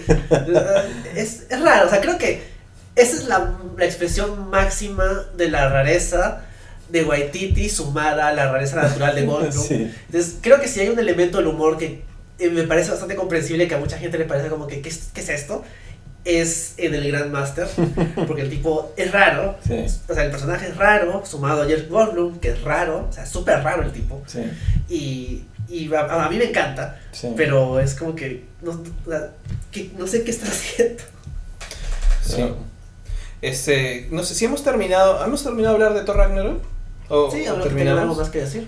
Como porque lo que podemos hacer es parar la transmisión un, un segundo, o sea, detenemos esta parte Ya. y volvemos con una segunda parte para Para Black Black Panther para asegurarnos de que hay muchas personas que dicen que se les está cortando un poco la transmisión. Sí. Vamos a hacer una pequeña pausa, volvemos a conectar y continuamos. Estamos aquí justamente para seguir comentando de Thor Ragnarok y Black Panther. Porque pero Thor Ragnarok ya la estábamos cerrando, ¿no? Sí. Sí. Creo que habían un- unos cuantos comentarios finales que queríamos hacer y con eso podemos pasar a la siguiente película. Sí. ¿no? Sí, vamos a ver una cuarta película de Thor. Bueno, a mí no me molestaría. O sea, creo que de los tres principales del MCU, del este, Capitán América, Iron Man y, y Thor, en general siempre Thor ha sido como que el la última rueda del coche para mí, pero esta película me ha, ha renovado mi interés en el personaje. Así que sí me gustaría, y me gustaría que lo mezclen con otros héroes. Claro. Funcionó bien con Hulk, y por ejemplo, Thor nunca ha interactuado con Spider-Man. Claro, sería increíble. Claro, Thor y Spider-Man haciendo algo, no sé qué, pero bueno, interactuando. O con Black Panther, no sé. O sea, mezclarlo con alguien porque creo que, o sea, Chris Hemsworth es, tiene, es, es bueno, o sea, estaba bastante desaprovechado y creo que ya me doy cuenta de que el tipo sí, sí estaba bien. Y si le sumas a alguien con quien pueda interactuar y generar una relación interesante, podría valer la pena. Claro, antes de mis comentarios, solamente agradecerle a la gente que se ha pasado de la otra transmisión a esta, Gabriel Lazo, Luis Javier, eh, Pablo, Roger. eh, Roger Dios. Eh, eh, paramos la transmisión un ratito porque se le estaba cortando para que podamos estar juntos y conversar, ¿no? Más importante es poder interactuar. Y Luis Javier vuelve a decir que el quinto elemento es chévere, entonces estoy totalmente de acuerdo contigo, tendríamos que hacer un podcast solamente de eso, creo yo. Eh, lo mismo pienso, Enrique. Yo creo que no necesito una cuarta película de Thor, pero sí me gustaría verlo en, en otras películas. O sea, me gustaría verlo interactuar. Me gustaría que sea rey de Asgard en algún lado, ¿no? O sea, eh, ¿En Kansas? fue? en Kansas, no sé, y que se retire ahí a dedicarse y que participe a veces en historias de otros personajes, ¿no? El universo Marvel ya es tan grande y es tan raro que bien podría estar ahí como que su sitio, toda la gente tiene sus historias y de pronto lo juntan para hacer crossovers con otros personajes, ¿no? Claro. Eso, eso quisiera para Thor. Que se acabe sus películas y que tengan esos crossovers. Sí, sí, sí. Eh, miren, particularmente no me molestaría que haya una nueva, una, una nueva película de Thor en solitario, pero sí me parece más interesante mezclarlo con otros personajes como mencionas, ¿no? Y de repente que él sea eh, el Hulk que fue para esta película en, no sé, En la- Spider-Man viaje de promo. en Spider-Man ya entregan las notas. en Los Guardianes, por ejemplo. Él, Ah, sí. Él aparecería, encajaría perfectamente en, la- en cualquier película de los guardianes donde los guardianes tienen peli eh, un tipo de peligro y necesitan ayuda y ¡pum! aparece Thor. Claro. Sí. Sí. Aunque, bueno, justo hay un comentario de Andrés que dice que ahora que Thor se ve mucho más poderoso que nunca, eh, que bueno le sentó salir de su propia saga. No sé si eso es bueno o tendría que ser al revés. Es tan fuerte que mejor que se quede en su lado separado. Sí, es claro. que Thor y Ant-Man. Y Ant-Man se enfrenta, no sé, a Yellow Jacket 2 y es como que pff, muerto. Claro, o sea, Thor si está en OP no lo pueden juntar tanto. Pero sí pueden hacer que esté tranquilo en Asgard y que participe en alguna cosa, algún evento o algún tema, ¿no? Entonces, me gustaría que lo trabajen así, ¿no? Que lo dejen ser el rey de Asgard en algún lado retirado, porque de pronto pueda dedicarse solamente a lo, a lo suyo y lo combinen y hagan crossovers con personajes, ¿no? Eso es lo que yo buscaría. ¿Hay, hay alguna historia de los cómics que les gustaría que, que adapten en el MCU de Thor? De Thor. ¿Unworthy? Ah, bueno, por ejemplo, o sea, sí me, no me molestaría que en algún momento Marvel diga ya, pues Odinson, este, que ese, bueno, sale muy, muy caro, vamos a hacer que Odinson se dedique a ser el rey de Asgard, pero que Thor sea alguien más. Porque, por ejemplo, el cómic de Mighty Thor con Jane Foster como Thor Ujú. es muy bueno. O sea, el cómic, aparte de que o sea, es interesante que Odinson esté por su lado haciendo sus cosas Ujú. y que el rol lo asuma Jane Foster, o sea, es interesante el concepto, pero las cosas que le agregan tanto al personaje de Jane Foster como a, a todo el universo asgardiano en ese cómic es muy bueno. De hecho, justo ha terminado este arco esta semana. Que al final creo que no, no le gustó a mucha gente, pero en general la historia previa es muy interesante. Acá acá Jane Foster. La han quemado, han sí. quemado a Jane Foster, o sea, ya no la pueden usar. Pero por ejemplo, si la idea es que alguien más sea Thor, Podría ser Valkyria. Eso me, me gustaría. Lo con tal de que no sea, ¿cómo se llama este tipo que es Infinity Gauntlet? Masterson. Ah, Que es como que es lo mismo, pero otro tipo. sí. Es otro tipo rubio. Sí. Que sea, o sea, Valkyria sería un, Thor- un, un, una Thor interesante, ¿no? Aunque creo, ahora pensándolo bien, sí me gustaría que mu- muestren la, la parte en que Thor es un sapo. Ah, claro. Que lo mencionan. el- Sí, sí, pero menciona. me gustaría verlo. que vuelva Thor Sapo. Sí. A ver, un comentario más. Eh, Pablo dice, pero para eso se tendría que crear una relación con algún personaje de Marvel como lo hicieron con Hulk. Sería muy difícil con el hombre araña, pero sí es más fácil hacerlo con los guardianes, que creo que encajaría más, o con Strange. Ah, es cierto, sale el Doctor Strange. Sí, bueno, ya tiene una relación con Strange. Sale en esta película, Sí, no sí. lo mencionamos. Eh, pero sale un rato. Sale un ratito. Sí. Bueno, entonces creo que eso es todo por Thor Ragnarok para poder pasar a la siguiente película, que Sí. es Black Panther, que es la, bueno, la última que comentamos por completo en un podcast de Gigas Podcast antes de empezar con Todo, de hecho, interrumpió. interrumpió. Es, en parte es la razón por la cual estamos una semana después con, la, con el camino hacia Infinity War. Claro, porque tuvimos, teníamos que hablar de Black Panther. Sí. O sea, de hecho, o sea, considerando lo bien que le den taquilla, estadísticamente estamos 100% seguros de que todos la han visto. Porque, este, Black Panther sigue en cartelera. Cierto. Para sí, empezar. Ha pasado tres meses, dos meses. Ya, desde Demasiado. febrero. Febrero a marzo, marzo a abril, ya se va por el tercer mes. Pues Black Panther sigue en cartelera, en Estados Unidos también. Eh, Está en quinto lugar en cartelera esta semana en Estados Unidos. Sigue en quinto, en quinto, o sea, está todavía en el top 5 de películas más vistas. Claro, la Año diferencia pasado. entre, entre, las, entre, las, entre el puesto 2 e Infinity War es abismal. Abismal. Sí, claro. Pero igual Black Panther está en quinto puesto. Ya ha pasado casi tres meses. Sí, y está en el puesto número 6 en el histórico de taquilla de Estados Unidos. Dios. Ya está con 202 millones de taquilla Wow. histórica en Estados Unidos. Está puesto número 6. Está por debajo de Avengers. Te- y además debe ser Por 5 millones. el primer puesto de un, de un director afroamericano. Sí, de todas maneras, formas. De todas formas. Sobre personaje que no sea blanco, también está estar formas. primer puesto. Película que no sea un ensemble. Primero, Primer también, puesto. Primer puesto. Es una bestialidad. Y a nivel mundial tiene eh, 688 millones hechos. ¿A quién no le ha gustado Black Panther? O sea, hecho demasiada plata.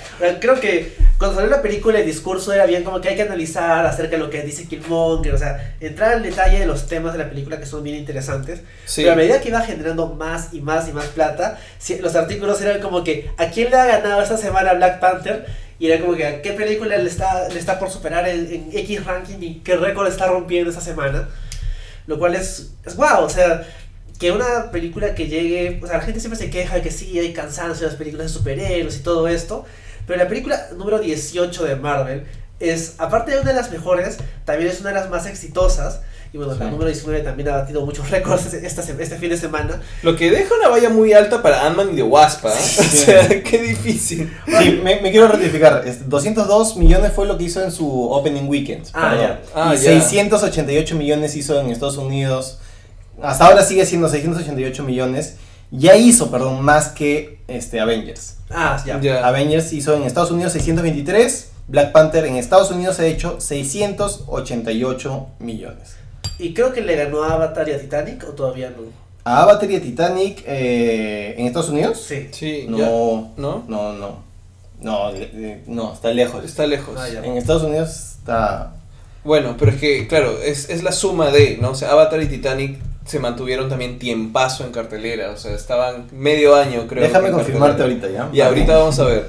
Vamos a ver el tema mientras lo busca Gonzalo. Pero el hecho es que, ok, o sea, sí, el, el tema con, con- con Black Panther es que es una película que tiene, la puedes ver desde distintos puntos de vista. Puedes tener un montón de lecturas. Hemos analizado la película por dos horas y un poco más al hablar de, de los personajes y todo lo demás. Pero el tema es que además es una película muy entretenida, es una película divertida que no sobreabusa ni de la comedia ni de, ni de momentos de pronto demasiado inverosímiles. Te presenta todo un mundo que no existe, celebra la, la cultura afro, afro africana. Eh, es el primer superhéroe de África, por así decirlo. porque Ha habido afrodescendientes, pero creo que es el primer superhéroe del continente que tiene película. Y sobre todo que, que ha, jalado tal cantidad de, de fanáticos y de gente que, que ha disfrutado mucho la película en un contexto en el cual siempre el discurso que había dentro de la producción es no puedo hacer un superhéroe negro porque no genera dinero. No puedo hacerlo de una un personaje que no sea blanco y pues la gente no, no la va a ver. No, pues sí la van a ver y resulta que está en el top Tres. Tres de Estados Unidos. Primero, The Force Awakens. Segundo, Avatar. Tercero, Black Panther. Ya, cuarto, ya Titanic. superó Ah. Titanic. En Estados Unidos. Estados Unidos, claro. Ya superó a Titanic en Estados Unidos. O sea, esta película es histórica, es histórica en función eh, y además es valiosísima para quienes no solamente les gustan, sino hacen cine, porque es, una, es un argumento viviente de que las cosas no tienen por qué ser fáciles, que no tienes por qué repetir el facilismo industrial y, prejuicioso de- de los viejos productores que piensan que la fórmula que siempre repiten es la, la única que genera dinero. También genera dinero hablar de representación, también genera dinero hablar de cultura, de historia, y aprovecharlos dentro hasta de un blockbuster, que puedes hacerlo, que es una película que pueden decir, no, pero es un superhéroe y todo, ¿no? O sea, sigue con la misma fórmula superheroica, pero no, aporta cosas distintas que muchos productores les dicen que no de lleno, cuando puede ser eh, un éxito también económico, un éxito, comercial. Y a nivel mundial, porque en el mundo ha hecho 1.330 millones, está puesto número 10 de la historia. 10 de la historia. 10 de la historia. Solo Star Wars le gana, ¿no? le gana y Titanic, Avatar, bueno. Avatar, Titanic, The Force Awakens, Jurassic World, Marvels 1, este, Furioso 7, Avengers 2, Harry Potter, la última, y The Last Jedi. Están por encima de Black Panther. Que claro, de hecho es una competencia. Es compre- Lo que-. Lo que me da mucha risa es que, imagínate, las propiedades intelectuales más poderosas que existen es Star Wars, obviamente, Sí, obvio. Marvel, Marvel. Sí. Harry Potter Ujú. Sí. y Rápidos y Furiosos. ¿Por qué no?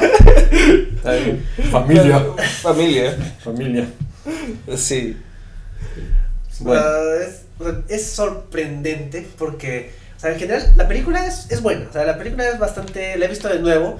Lamentablemente no ha salido todavía el Blu-ray, así que la vi en el peor formato posible. Ah, yo fui al cine a verla de nuevo. Sí, todavía Sí, está. porque está en el Sí, cine. estaba en el cine, fui, a- fui al cine a verla de nuevo. Y, y, o sea, a mí me, me gustó igual. Creo que no me gustó ni más ni menos que la primera vez que la vi. Pero me sí que pareció una buena película en general. Y de hecho, o sea, es pues, notable en parte porque, claro, sí, ya siempre se decía. Ya, ya se, ya no se puede decir que no puede hacer películas de personajes poco conocidos después de Guardianes. Pero de hecho, sí es un riesgo hacer una película de Black Panther que no es precisamente un personaje que sea súper conocido para el público en general. Pero el hecho de que internacionalmente tenga tanto éxito es bastante wow. O sea, no es como que solo en Estados Unidos, sino que es todo el mundo. Sí, y además este era, era un riesgo porque hacer Black Panther iba a ser hacerla y ambientarla en un sitio que la gente conoce menos que el espacio, que es África. Claro. Básicamente nadie sabe nada sobre África en el mundo y es un lugar en donde las películas se enfocan muy muy poco. Entonces, O, o- o cuando lo, se enfocan en eso, es que eso es lo interesante también del discurso de la película. Es como que, ah, sí, este lugar La con pobreza. leones o pobreza, Sí. animales, safaris, Sí. cazadores y gente muy pobre. claro, date cuenta, hay más películas del espacio que de África. Sí. Ujú.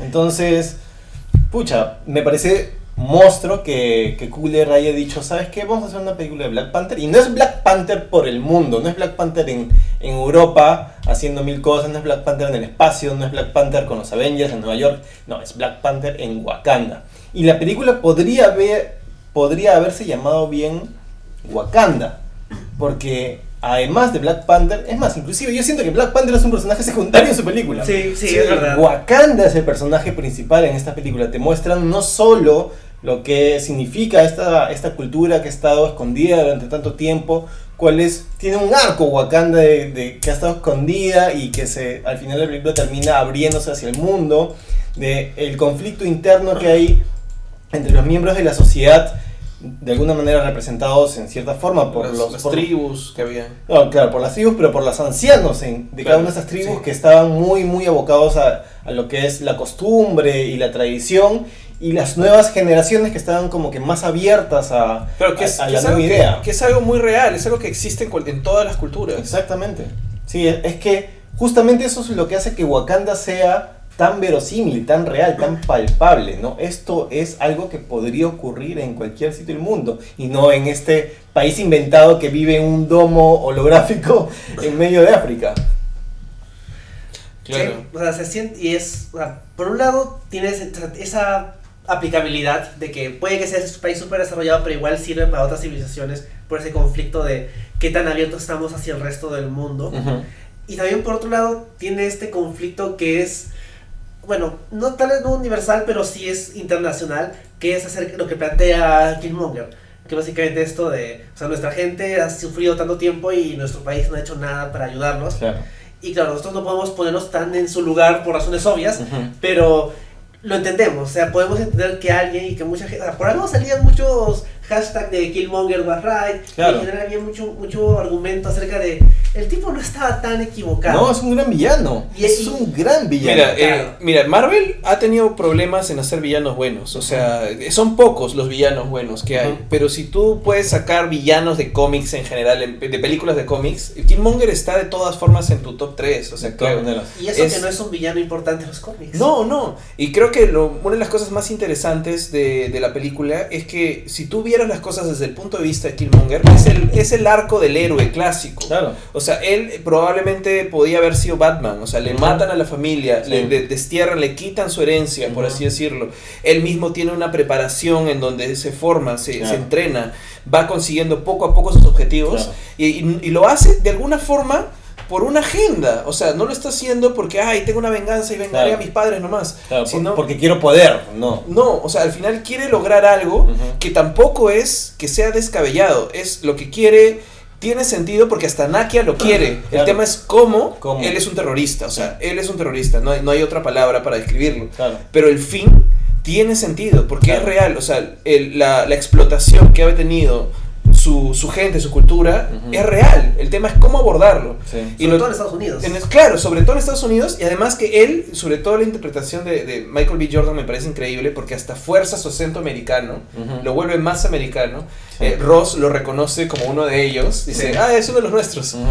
Porque es básicamente la representación de lo que hace Estados Unidos con ellos. Ujú. Y él hace métodos americanos para, infin- para infiltrarse en Wakanda. Para desestabilizar el país. Claro, está haciendo lo que hace Estados Unidos con todos los países en los que invade. acá, o sea, no acá exactamente, pero o sea, acá nuestros vecinos, más, más claro. Toda la construcción que hacen alrededor de, Killmor- de Killmonger es perfecta. O sea, de verdad hay un discurso detrás y el, y el personaje tiene sentido. y Llegas a decir, lo que está diciendo tiene sentido Sí. también. Y te genera, de alguna manera te genera empatía, ¿no? Sobre todo porque la película te muestra el momento en donde él de niño es abandonado. No solamente eso, la película comienza con su papá narrándole Claro. cómo es Wakanda. Que yo no había entendido eso en un principio. Yo recién en la segunda dije, aguanta, este no es Tachala con Tachaca. No, no. Este es. Es este, Killmonger con su Killmonger papá. con su papá. Y- Porque y- eran las historias de su país. Exacto, no había otra razón para que le cuenten cómo es Wakanda. Claro.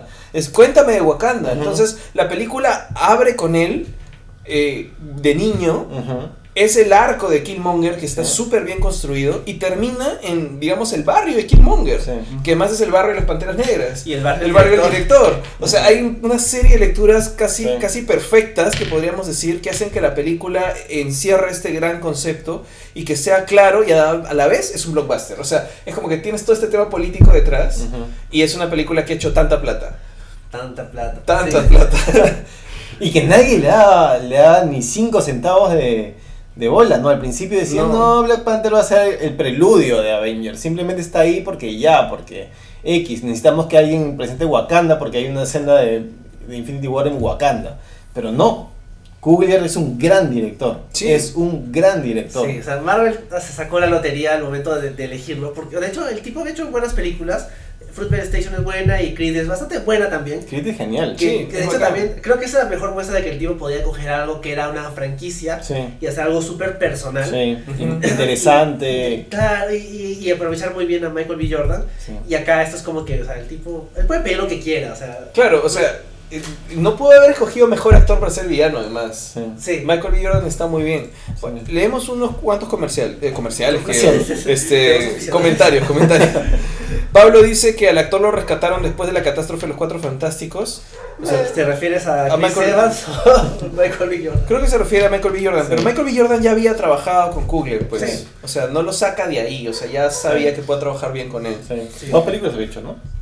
Eh, claro, son- es- sí. eh, salió en Football Station y en Creed, Creed. y va a salir en la próxima que está haciendo también. Claro, es un musa. Es su Sí. musa. Asumo que es como que, o sea, ya han trabajado juntos y también como que se, se parecen, entonces como que... Claro, además, ya, ya o sea, eh, Chadwick Bos- Boseman ya era Black Panther, si no lo hubiera puesto a, Sí, a claro. Michael B. De todas maneras. Eh, Theo Belton dice, Killmonger es uno de los mejores villanos del MCU, sinceramente. Me encanta que en Black Panther haya esa especie de paralelismo entre dos ideologías históricas. Malcolm X, Killmonger, versus Martin Luther King, que es T'Challa. Más que una lucha física entre los dos, ha sido una lucha ideológica que al final termina ganando Black Panther. O sea, gana Black Panther, pero en realidad la idea que él termina implementando es la idea de Nakia. Sí, Claro. en, en realidad creo que Nakia vendría a ser la- una Martin Luther King, porque Black Panther ni siquiera tiene esa idea primero, está como que diciendo, ¿cómo puedo ser un buen rey? Como que escucha todo. Y al final eh, as- adopta la idea de Nakia, pero también empatiza con lo que quiere lograr Killmonger porque sabe que alguien ha llegado a ese extremo por su culpa. Asume que las culpas de Wakanda en general es parte de la culpa que tiene de su tradición. Y es algo que a veces nosotros mismos no nos damos cuenta cuando también tenemos, o sea, Thor debió sentir culpa cuando se dio cuenta que, que, que Odín había conseguido los nueve reinos Claro. a través del, del colonialismo, Ajá. ¿no? Sí. O sea, por ahí va el tema. Sí, o sea, es.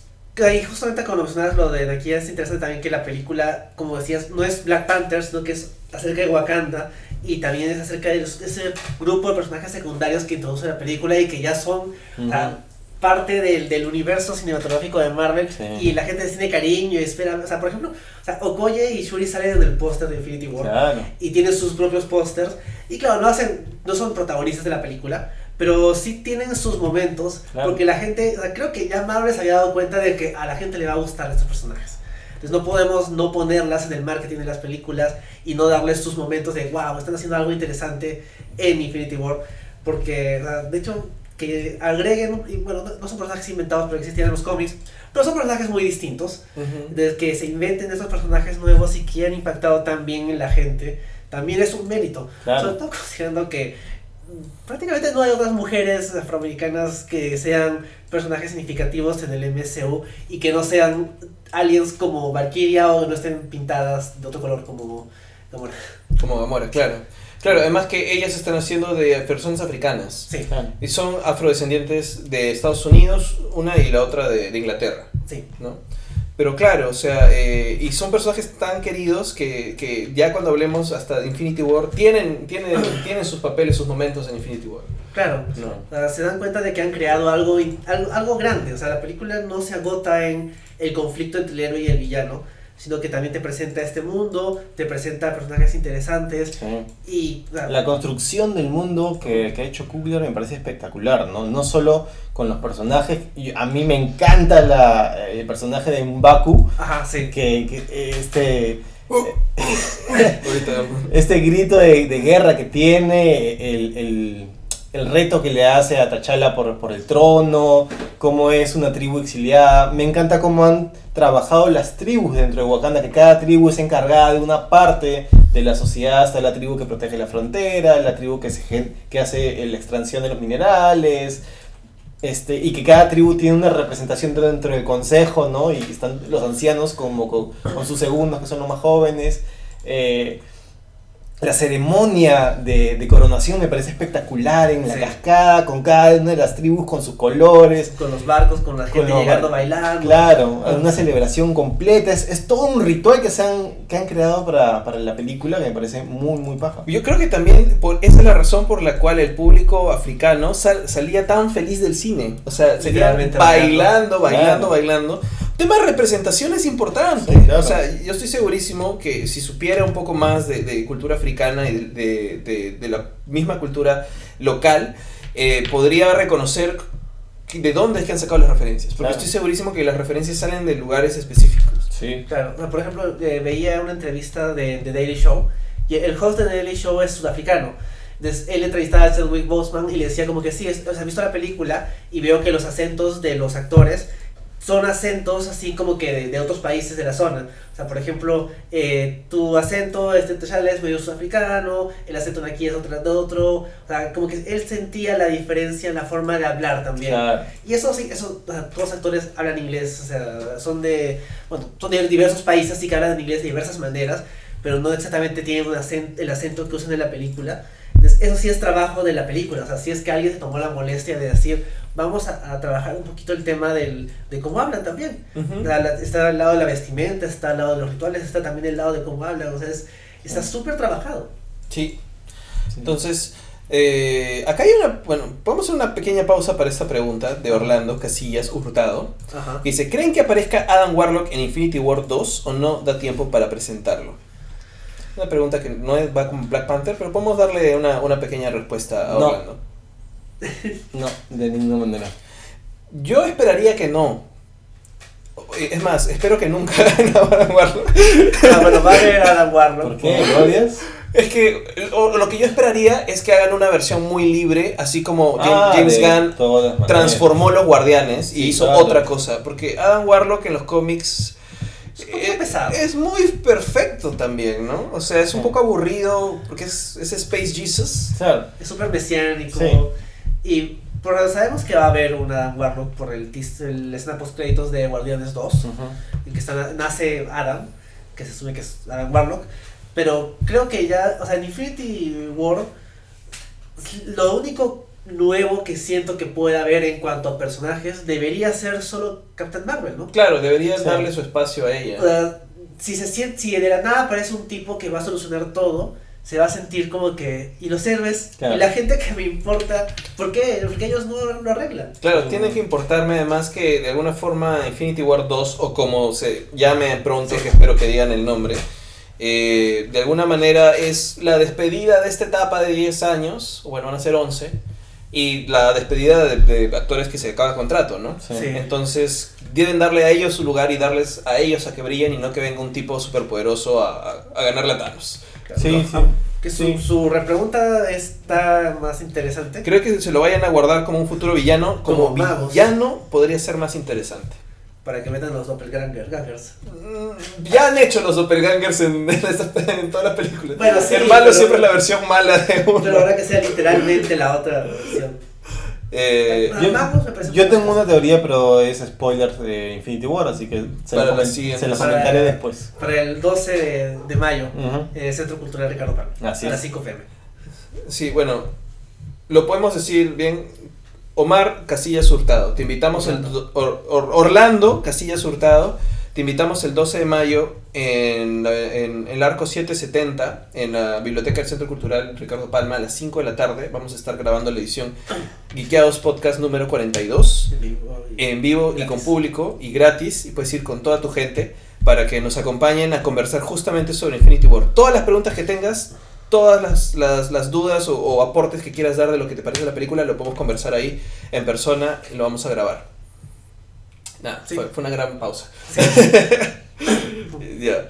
Eh, Black Panther, para de repente ir, no sé si ir cerrando ya con, Con Black Panther. con Black Panther. No sé qué más nos faltaría. De hecho, sí queremos ver una Black Panther 2. Sí, claro. Sí. Sí. Y considerando, bueno, omitiendo Infinity War, de hecho, el Black Panther termina con todo esto de que finalmente Wakanda se abre al mundo y que T'Challa está comenzando a hacer más actividades en Estados Unidos y todo eso. y eso es bastante potencial para una secuela. Y no solamente eso, en realidad hace que el mundo pueda ser más parecido a los cómics, ¿no? Eh, Andrés Rojas, ojalá que puedas ir, dice, intentaré ir. Te esperamos el 12, el 12 de mayo a las 5 de la tarde en la Biblioteca Cultural Ricardo Palma. Hay una cosa que había, por ejemplo, en el otro universo, universo iba a decir cinematográfico, pero en el otro universo compartido de Marvel, que era el de las, los dibujos animados Ajá. de Fox Kids. Que los personajes se juntaban entre sí. Ya era un universo cinematográfico, de, no, perdón, un universo serie de series animadas. Y el mundo, el planeta Tierra, está tan acostumbrado a los superhéroes que se sentía como que más futurista. Es más, hasta los policías tenían más armadura, tenían pistolas de rayos láser. Yo siento que Wakanda se abra al mundo, hace la posibilidad de que la Tierra en general, Claro. de alguna forma, avance, o sea, Sí. se prepare más. Que hasta el policía de a, pie, de a pie tenga su, no sé, su, Kevlar. Su batón de vibranium. De repente, ¿no? Su algo de... Su pito de. su pito de vibranio. Algo. O por lo menos se sienta que como que la gente asuma que ya no vive en un, en un mundo muy, muy primitivo, ¿no? Sino que existen sitios en la Tierra donde de verdad están bastante avanzados. Salvo las series de Netflix. Salvo las series de Netflix en que no les interesa en- integrarse más. Pero sí me gustaría que Luke Cage vea como que existía un sitio como Wakanda y recién nos enteramos. Claro. Porque creo que de los personajes de Marvel es el más como que ah, socialmente consciente. Sí. Sí, pues. Y creo que sería interesante ver esa reacción, ¿no? Ujú. Pero no sé, no creo que. Por eso no quería explotarle el edificio en Defenders. Sabía que para él le iba a ir peor que para todos los demás. Ahora, hay, hay un dato interesante hablando sobre la siguiente película de Black Panther eh, en cuanto a la taquilla. Como Ujú. estábamos diciendo, ha batido un montón de récords y todo. Pero aún así, Black Panther ha recaudado 51% de su taquilla internacional en Estados Unidos y el 48, 48 punto y pico en el resto del mundo. Ajá. Del top 10 es la película que más plata ha hecho en Estados Unidos porque tiene un tema cultural con la cultura afrodescendiente en Estados Unidos que en el resto del mundo. Harry Potter, que está en el puesto 8, la última de Harry Potter, en Estados Unidos solo hizo el 30% de su taquilla total. El otro 70% lo hizo en el resto del mundo. Ah, ya entiendo. O sea, de verdad, 50-50. es como 50%. 50% es Estados Unidos, solamente Estados Unidos. Ajá. Es un montón. Es un montón de plata lo que tiene Estados Unidos. Entonces, ¿qué debería hacer Black Panther para que no solo apele al público afrodescendiente de Estados Unidos, sino que apele al resto del mundo?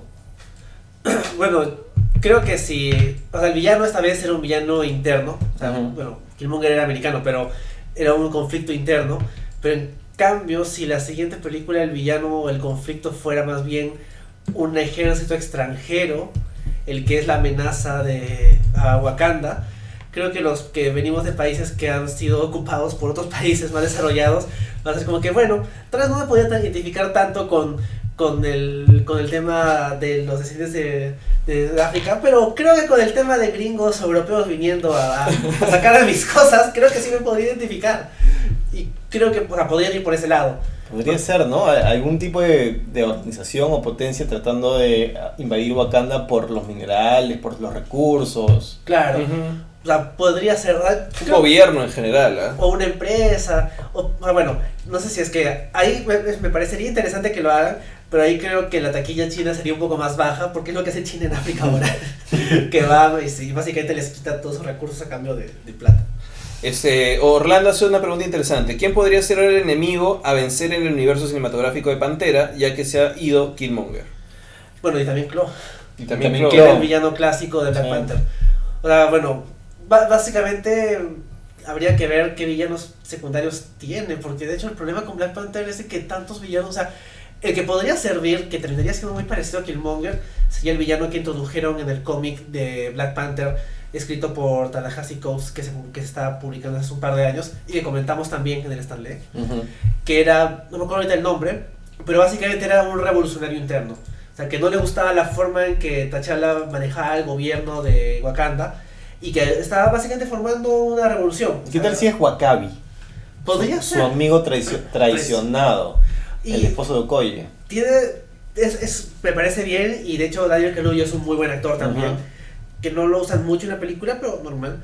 Y Y está, y está, está medio resentido y puede pasar algo que haga que su resentimiento aumente. y Se vuelva Anakin Skywalker para, Claro. para Obi-Wan Kenobi. Exacto. ¡Eras mi hermano! sí, Sería es- interesante, habría, habría un arco muy paja ahí, ¿no? Y, o sea, puede que no lo vendan como el villano principal, pero tenga la incidencia, ¿no? O sea, Claro. que haya alguien más a su lado, alguien que pueda El que, que el que le murmura las hacer que cositas. Pase, eh, que dé el paso a ser un villano. Por Claro. ejemplo, en este cómic yo les decía, este villano que era un terrorista interno, venía apoyado por el hijo de Obadiah Stane, que es el villano de Iron Man 1. Ah. Entonces, no, no necesariamente tiene que ser el mismo villano, pero puede ser como que hay un industrialista americano. Claro, y que puede, puede que la parte política, como siempre, esté fundada en tema de recursos, Intereses. en tema de intereses, Intereses del- por debajo. El dinero.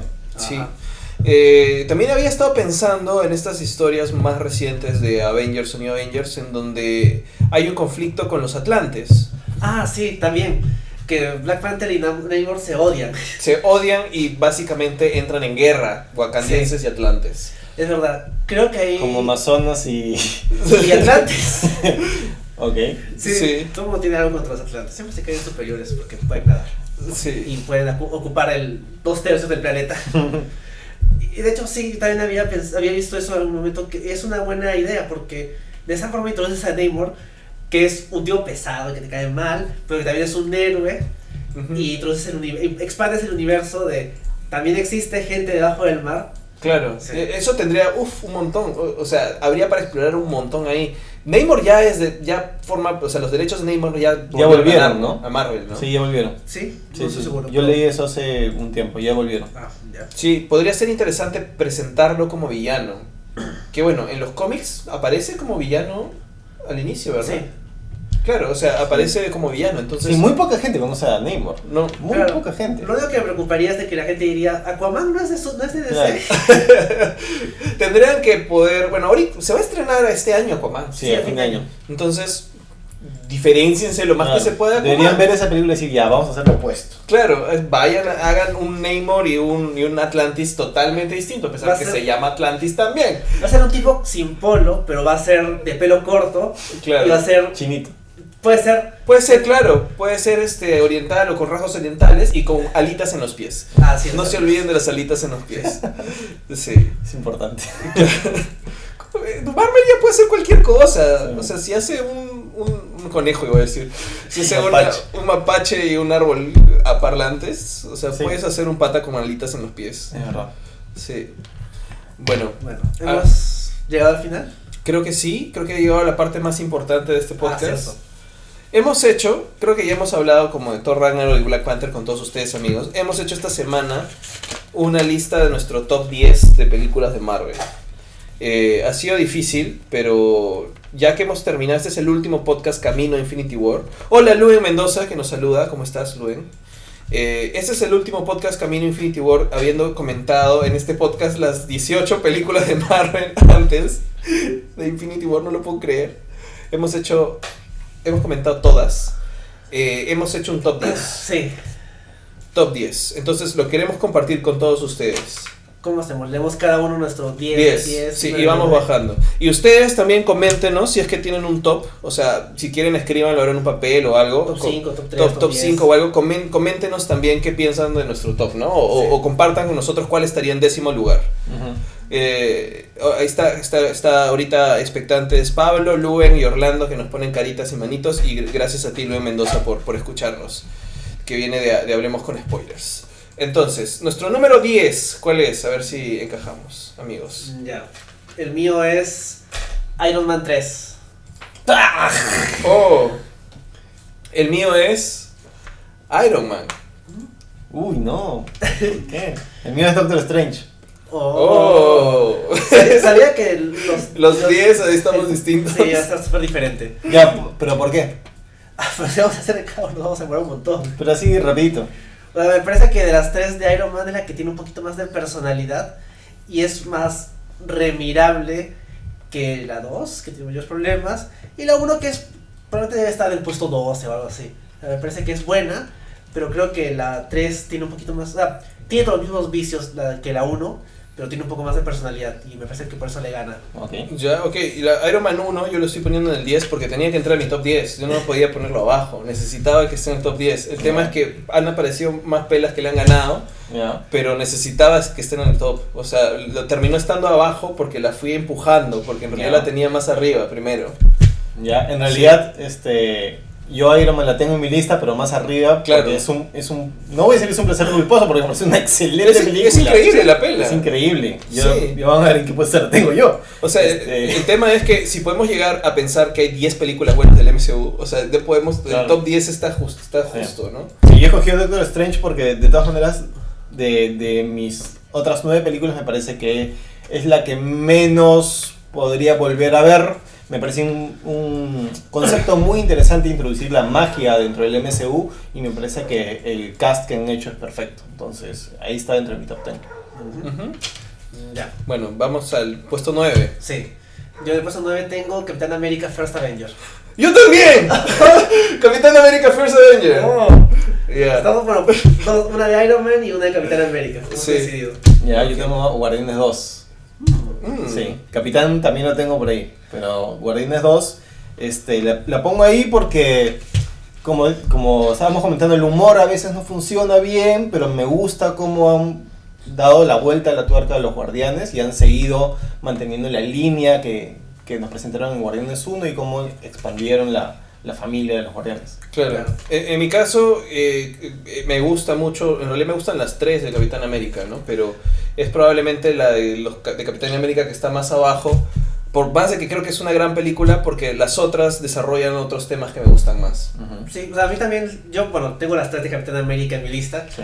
y es, no, no- diría que es la- no, no quiero decir que es la más débil, porque las tres son muy buenas y creo que como historia de origen de la, del primer grupo, o sea, de las tres, Thor, este, Capitán América, de hecho, creo que puedo decir de que eh, es- desde hasta Black Panther, ninguna otra película de origen de personaje me parecía tan buena como First Avenger, que es, Ujú. es bonita, es divertida, es súper como que ah, llega al corazón. Sí, sí. Claro, es, es muy buena, por Sí. eso está mi, mi puesto 9. Solamente para, para, para aclarar a Luis Javier que gracias por compartir tu top 6. No estamos considerando todavía Infinity War. O sea, Sí, estas por son si las, acaso. las 18 películas de Marvel top, top, top 10. Ujú. sin considerar todavía Infinity War.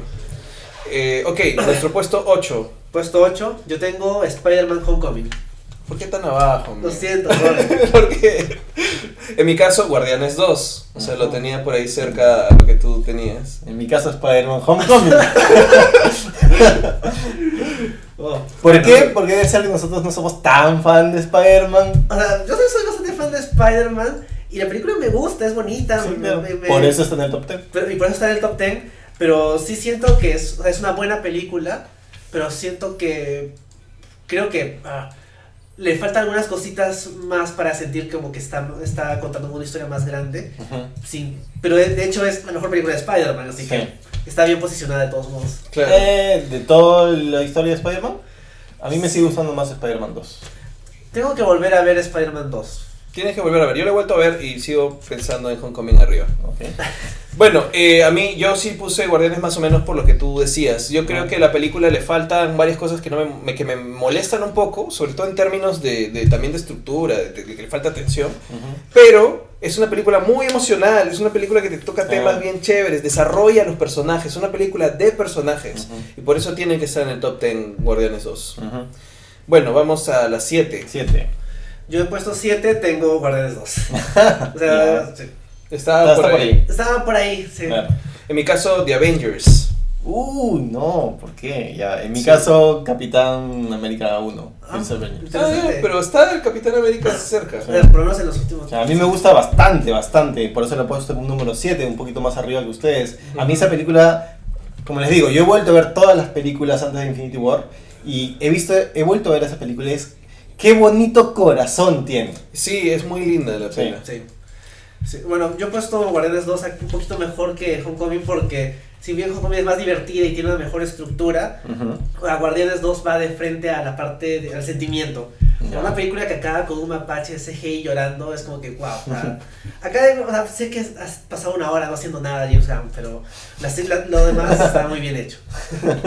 Sí, estábamos en la 7. ¿no? Yo puse Sí. Avengers porque ya hay otras cosas que creo que le han ganado, pero igual tenía que estar ahí. Ese, el momento de Avengers fue histórico en mi vida, probablemente. ¿no? O sea, Claro. que llegaran a, a eso realmente los personajes que tanto había seguido en los cómics. Y creo que Avengers sigue, sigue bien. O sea, no es como otras películas de superhéroes o de conjunto de superhéroes que pronto no lo, lo veo y ya no me gusta tanto. Ujú. Cada vez que veo Avengers me quedo encantado otra vez. Claro. La escena final de la batalla de Nueva York es increíble. Yo cada vez que la veo me quedo pegado viéndola. Sí, y a veces cuando estaba escribiendo, haciendo cosas, trabajando, este, pongo solamente la, la- el tercer acto de frente a la batalla de Nueva York para alegrarme. De alguna Ya. forma lo veo y me siento mejor, que el mundo es un lugar mejor. ok, puesto 6. Esta, esta de acá va a ser, va a ser rara, tal vez. Puesto Sí. 6. A ver, yo tengo puesto 6 Thor Ragnarok. Porque bueno, ya, bueno, creo que están ustedes. Sí, bueno, mi puesto 6 es Iron Man 3. Ah, wow. Ujú. Ya, ¿Por qué? Eso es más sorprendente. Yo mi puesto 6 tengo Black Panther. Ah, interesante. Mira, yo no tengo ni a Ragnarok ni a. Iron Man 3. Ni a Iron Man 3 en mi top. Creo que, bueno, esa, es la- esa era la idea, que fuera muy distinto. Yo no tengo a Ragnarok en mi top 10. Interesante. O sea, a mí- bueno, creo que ya habiendo hablado todo el rato de Thor Claro. Ragnarok no es necesario explayarme mucho. Claro. En tu caso, por Iron Man 3. Iron Man 3 me parece muy baja, me parece una película bien chévere. Ya hemos hablado, he Sí. defendido Iron Man 3 increíblemente en todo un podcast. Ajá. Y, y creo que es para mí una de las mejores películas donde se ha hablado y se explora el personaje de Tony Stark. Además es una buena película de Shane Black, es una buena película navideña, es una buena película de detectives, noir, acción. Eh, y, y si hubieran aumentado las cosas que le cortaron a la pela sería perfecta, pero le quitaron y cambiaron cosas que podrían haber sido más pajas. Entonces, me, me gusta, me gusta Puede ser, mucho. puede ser. Bueno. sí. Es Tony Stark siendo Tony Stark Sí, además. pero la película se, se debería llamar Tony Stark y sus múltiples armaduras automáticas, no Iron Man. Es que el tema es ese, Iron Man es Tony Stark y Mm. exploran el personaje de Tony Stark. Tuve un debate, vimos Iron Man 3 con mi hermano y nos quedamos hablando como una hora después de Iron Man 3 y era, ya, entiendo algunas cosas que ha tratado ese director, pero no me queda aún, no me cierra el hecho, Iron Man es la mezcla de Tony con la armadura. No, Iron Man es él, no necesita la armadura. Y es, es importantísimo para Homecoming Porque ahí es, en esa película entiende que si no es nadie sin el traje no lo merece. Exacto. Sí. Es, es- es- ese, eso, ese concepto cierra tanto y se cierra tanto a la hora de que cuando ya lo ves el, el el- el, digamos, el resto de películas en el universo. ¿Por qué es que Tony hace eso con Peter? Porque lo aprendió en Iron Man 3. Y Claro. por eso destruye sus armaduras, porque no las necesita. Y luego porque tiene más armaduras. Porque puede construir cualquier cosa, la que quiera. Puede Ah, hacer es- una de lata. Creo que puede fue hacer... problemas de coordinación del MCU. Pero ah, sí, o sea, creo que es la que aporta más para el personaje. Sí, por eso está en mi puesto, mi puesto 6. sí. Es donde me cae mejor Tony, en el que en la 2 y en la 1. Sí. Pero bueno. Ya. Eh, puesto 5. Ah, ya. Pero tu puesto... Ah, claro, tú pusiste Black Panther... eh, Ah, Ah, sí, Black Panther, sí, sí. eh, ya hemos hablado de Black Panther porque Sí. es- está, no llega a estar en mi top 5, pero está ahí raspando por el, simplemente por el eh, mood que tengo hoy, por la, ah, por cómo me siento hoy día. Pero Black Panther algunas veces entra en mi top 5. Es complicado, sí. van, van Sí. cambiando. Yo van estoy seguro que la lista que tengo acá es distinta que la de que me dejé olvidada en mi casa. Sí. y que es distinta a la que hice la semana anterior. Puede ser, sí. Sí, hay unas preguntas muy divertidas, las leemos. Antes la- de pasar al top 5. la- la- no, las leemos al final. Ah, ya, Ya, ya, al final, o sea, porque ah, terminemos con nuestra lista y hay unas preguntas bien divertidas que tienen, como Ya. cuál es la peor de todas, así. Ok. Entonces la vamos respondiendo al final de esto. Estamos en el puesto 6, ahora puesto 5. Ya, yo tengo en puesto 5 Civil War. Yo también tengo Civil War. Ajá. Hemos coincidido en dos. Guardianes. Ah, casi. Casi, casi. Pero no estamos lejos con, con varias, ¿ah? O Sí. sea, creo que están cerca. Bueno, Civil War creo que ya también hemos hablado todo un podcast de la película, pero por lo que aporta en la relación eh, del cierre, digamos, de, de esa historia de Bucky y Steve, es lo que hace que la película sea emocional y funcione, ¿no? Claro, o sea, a mí me gusta cuando las películas tienen ese impacto emocional de, de los personajes entre ellos. Y Civil War es eso. Te vende la, te, te miente diciendo que esto se acerca a Civil War, el Civil War del cómic. Pero no, o sea, es acerca del conflicto Tony, Steve y de la relación Steve-Bucky. Y ahí es donde la, la película es, es muy buena. Y además es la primera vez que hemos visto tantos superhéroes pegarse entre sí. Ujú. Claro. Sí, a mí me encanta. Además- yo lo tengo más arriba en mi lista. Además aparece por primera vez Spider-Man. Ah, cierto. Sí, sí. Por todas esas cosas van a... Sí, es Ya, puesto yo, he puesto puesto 5 a los guardianes porque es una historia divertidísima, es un súper riesgo de Marvel haber introducido a estos personajes que nadie conocía y que haya tenido este éxito. A mí la película me encanta, cada vez que la veo me quedo pegado, la música me... me Ah, me, me cambia el humor. Siempre que estoy molesto puedo ver Guardians y termino totalmente feliz. Sí. Sí, es verdad. Entonces, pasemos al puesto 4. El puesto 4 para mí es Avengers. Y puesto 4 para mí es Guardianes 1. Ah, para mí es fuera. Iron Man. Oh, Oh, ahí está bien estamos. distinto. Tanto así me gusta. Sí. Sí. Sí, O sea, Avengers es, creo que por lo que ya mencionas, o sea, la ves, estás como que haciendo algo, ves que, que está pasando la película, sobre todo el tercer acto, y te quedas ahí. Y es, o sea, si bien Infinity War es todo un suceso, o sea, el suceso primero fue Avengers. Y o sea, yo no le tenía nada de fe a la película, la vi como que la tercera semana que se había estrenado. Y al final es como ¿Qué? que, sí, Ah, sí. a- así de poca, poco interés le tenía. Y una vez de que finalmente la vi, es una película que, la primera película que logra combinar a tantos personajes tan distintos y actores de, de niveles tan distintos. Ya, Y es un producto súper entretenido. sí. Sí, eh, bueno, en mi caso, o sea, Guardianes 1 me gusta un montón, o sea, es, es, una, es una gran película, creo. La vi, me maté de risa, la vi como tres veces en el cine, creo, más, si puedo, pero no solamente eso, sino por el, el nivel emocional que le pudo poner James Gunn a contar una historia suya, una historia propia, una historia en donde se inventó los personajes, porque Sí. esos Guardianes no, No son son. los de los cómics. Y aún así poder empatizar y poder conmoverme con un árbol parlante y con un eh, mapache. Eh, y poder hacer eso significa que tienes gran cariño por tus personajes, de verdad. O sea, hay un cariño bastante grande. Por eso lo he puesto más arriba, o sea, este es mi puesto 4, ¿no? Sí. Ok. Yo he puesto Iron Man por lo que significa para mí como, como fan de las películas de superhéroes. Este, yo era fan de Iron Man, no por los cómics, porque no voy a mentir que no, no había leído muchos cómics de Iron Man en su época, sino por los dibujos, porque yo sí veía los dibujos animados de Iron Man, yo veía pues, todos los de, todos los de, Fox, los de Marvel, los de Fox veía. Y, y para mí, pues Iron Man no era un personaje desconocido, pero sí era un personaje secundario, de alguna manera, dentro de los superhéroes. Y cuando dijeron, vamos a una película de Iron Man, dije, ah, bueno, chévere. Fui a verla y dije, ¡Wow! Esta es una película de superhéroes, qué paja, qué hermoso. fin. Por fin, por fin la chuntaron. Y por lo que representa para el MCU, ¿no? Que es el inicio de toda esta ola de películas que hemos tenido y esta era dorada de películas de superhéroes que estamos teniendo es por Iron Man, entonces por eso yo la pongo tan arriba. Claro, tal vez yo he puesto algunas, la mayoría de películas de origen más abajo porque me resulta más interesante ver las secuelas en cuestión de que los personajes han evolucionado un poco más o traen otros temas más, ¿no? Porque no son, Guardians es como película de origen, así Sí, que está sí. bien arriba. Sí. Bueno, Eh, ¿puesto 3? Puesto 3. Yo he puesto 3, tengo Guardians of the Galaxy. Ah, ya está por ahí cerca. Pero yo se había leído los cómics y si era como que este no es Star-Lord, esta no es este Drax, pero no me importa porque o sea, cuando alguien hace un producto tan interesante, a pesar de que o sea, coges la continuidad, es como que, bueno, este tipo es un árbol y eso es todo lo que voy a conservar, lo demás fuera. O sea, es porque si lo haces es porque estás seguro de que estás cambiándolo por algo y creo que James Gunn estaba súper seguro de, que lo, de, lo, de lo que estaba haciendo y por eso le salió tan bien la primera, o sea, es una historia que introduce un montón de personajes que nadie había conocido y que además es divertida, tiene personalidad y introduce toda esta saga acerca de personajes rotos que se van juntando. Que Guardians 2 se desarrolla un poco más temáticamente, pero como película es inferior, porque esta o sea, funciona en casi todos los niveles. O sea, lo único que se le puede reprochar es que el villano es aburrido, pero Ujú. ah, lo importante, o sea, el, el centro que son los personajes le salió tan bien y se tomó un riesgo enorme Disney en hacer a los guardianes de la galaxia, Ujú. que a nadie le importaban. Y es, es como que, wow, o sea, esto, esto es un logro, eso amerita Ya. estar en un buen puesto. Claro. Ya, ahora mi puesto 3 es Spider-Man Homecoming. Bueno, O sea, obviamente es bastante subjetiva mi apreciación porque yo soy fan de Spider-Man desde que nací, creo.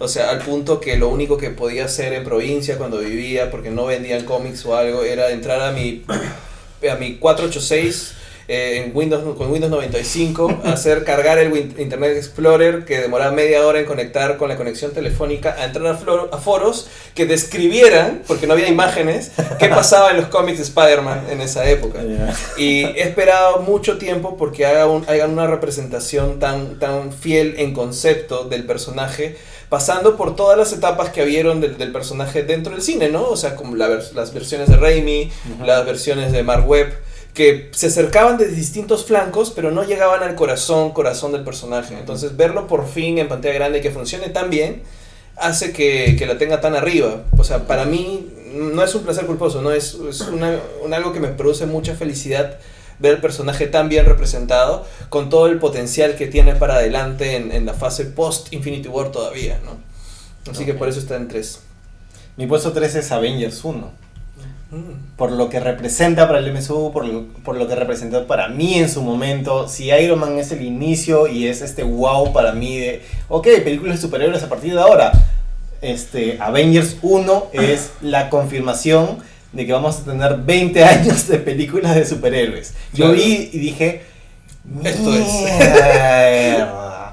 Pudieron hacer una película con tantos superhéroes y no es una mala película, es una genial película, es una buena... Obviamente tiene un montón de fallas, es una película súper conservadora, bastante estándar.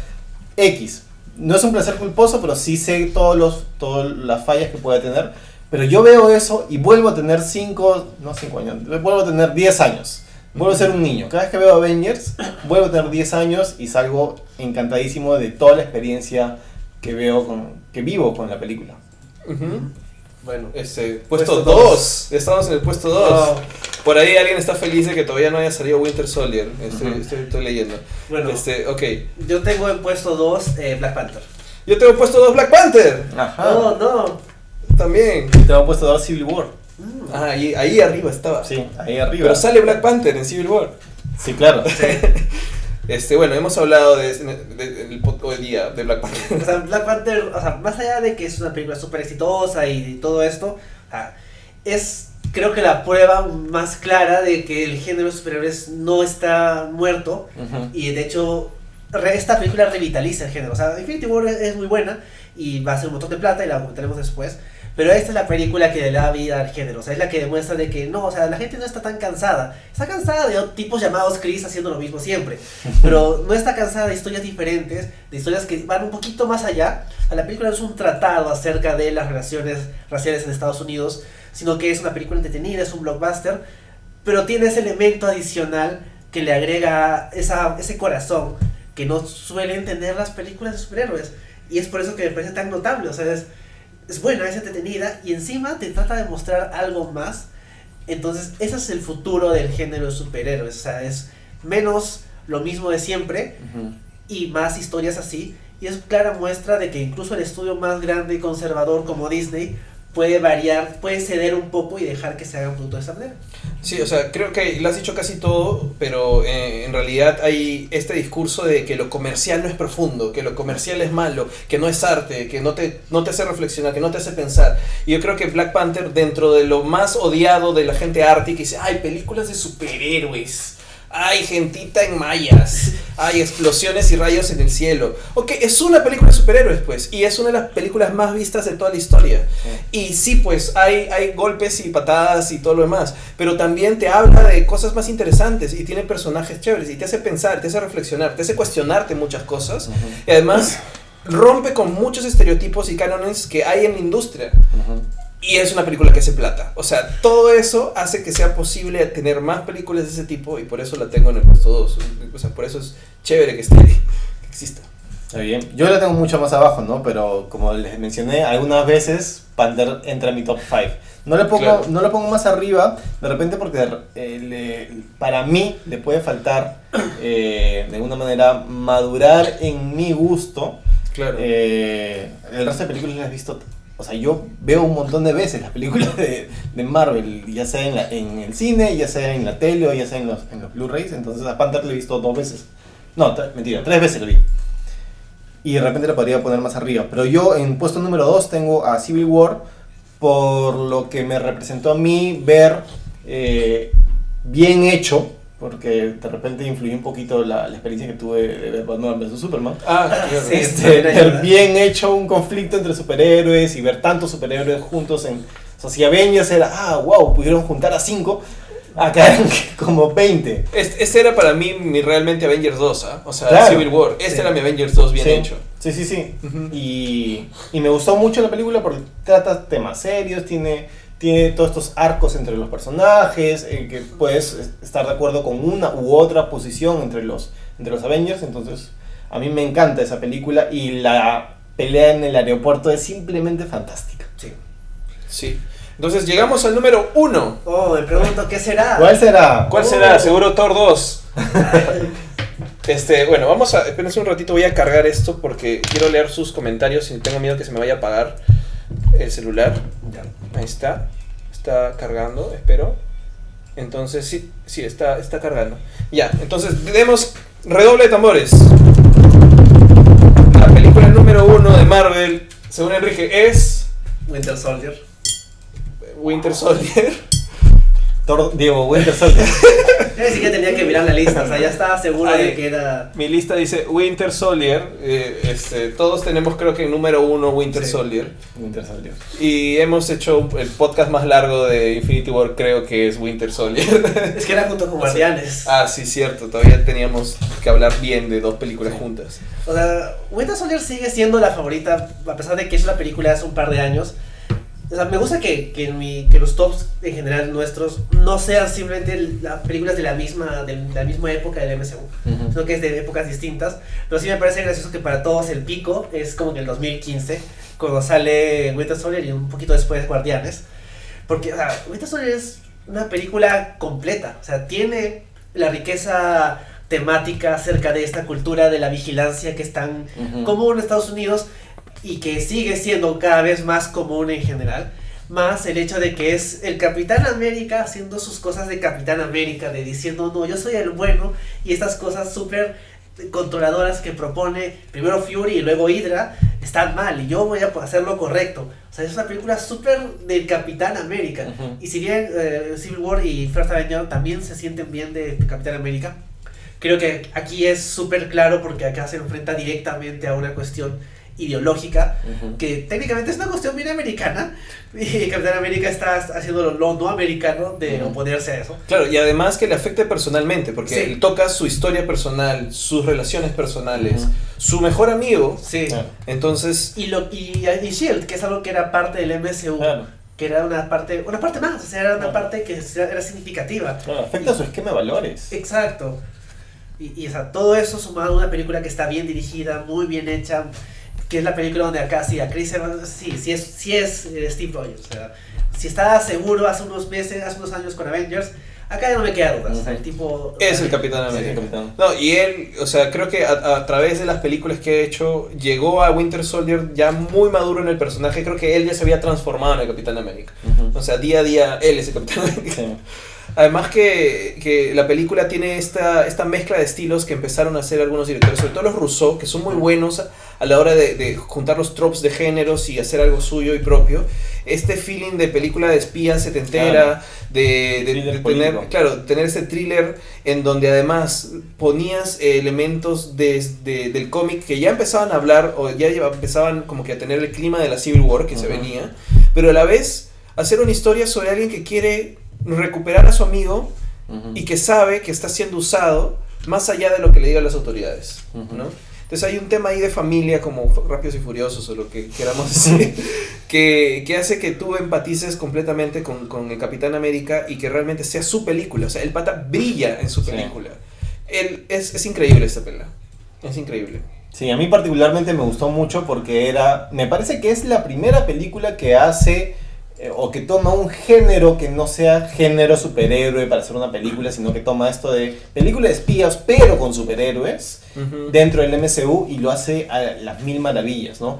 Y eso fue uno de los motivos por los cuales dije, oh, ok, no solo van a ser películas de orígenes de superhéroes, ni ensembles de superhéroes, sino puedes tomar un western, como han hecho ahorita con Logan, puedes tomar comedia, puedes tomar thrillers y volverlos un una tipo de película de superhéroes. Y Claro. esa fue la primera vez que dije, ok, ya, La- 30 años de películas más. Claro, la primera vez y sigue en el puesto 1. Claro.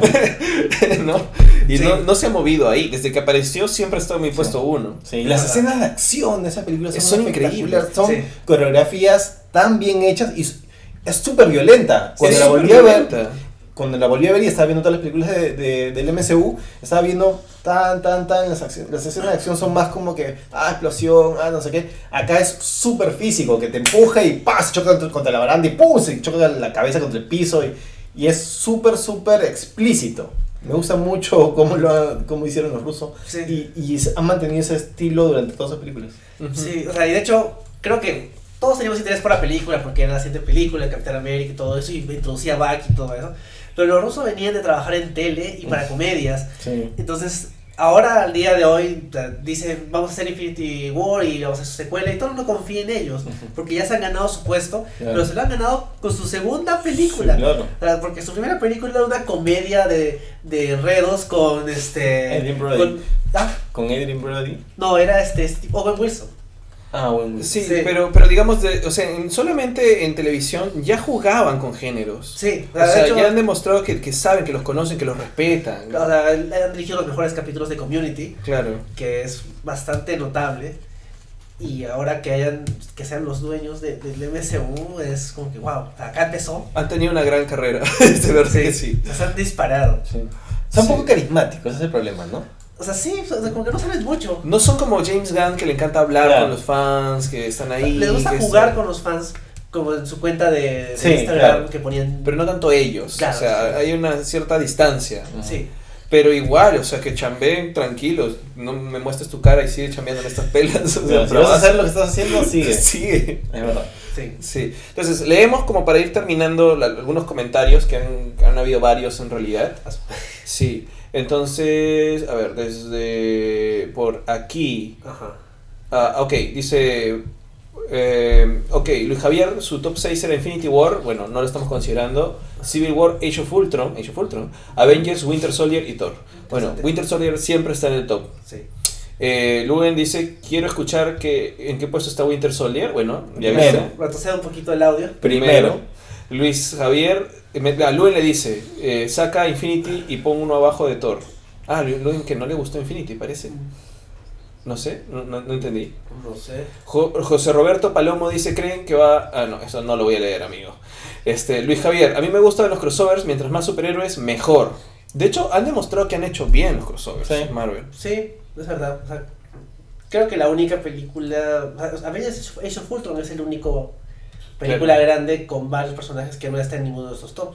Sí, pues.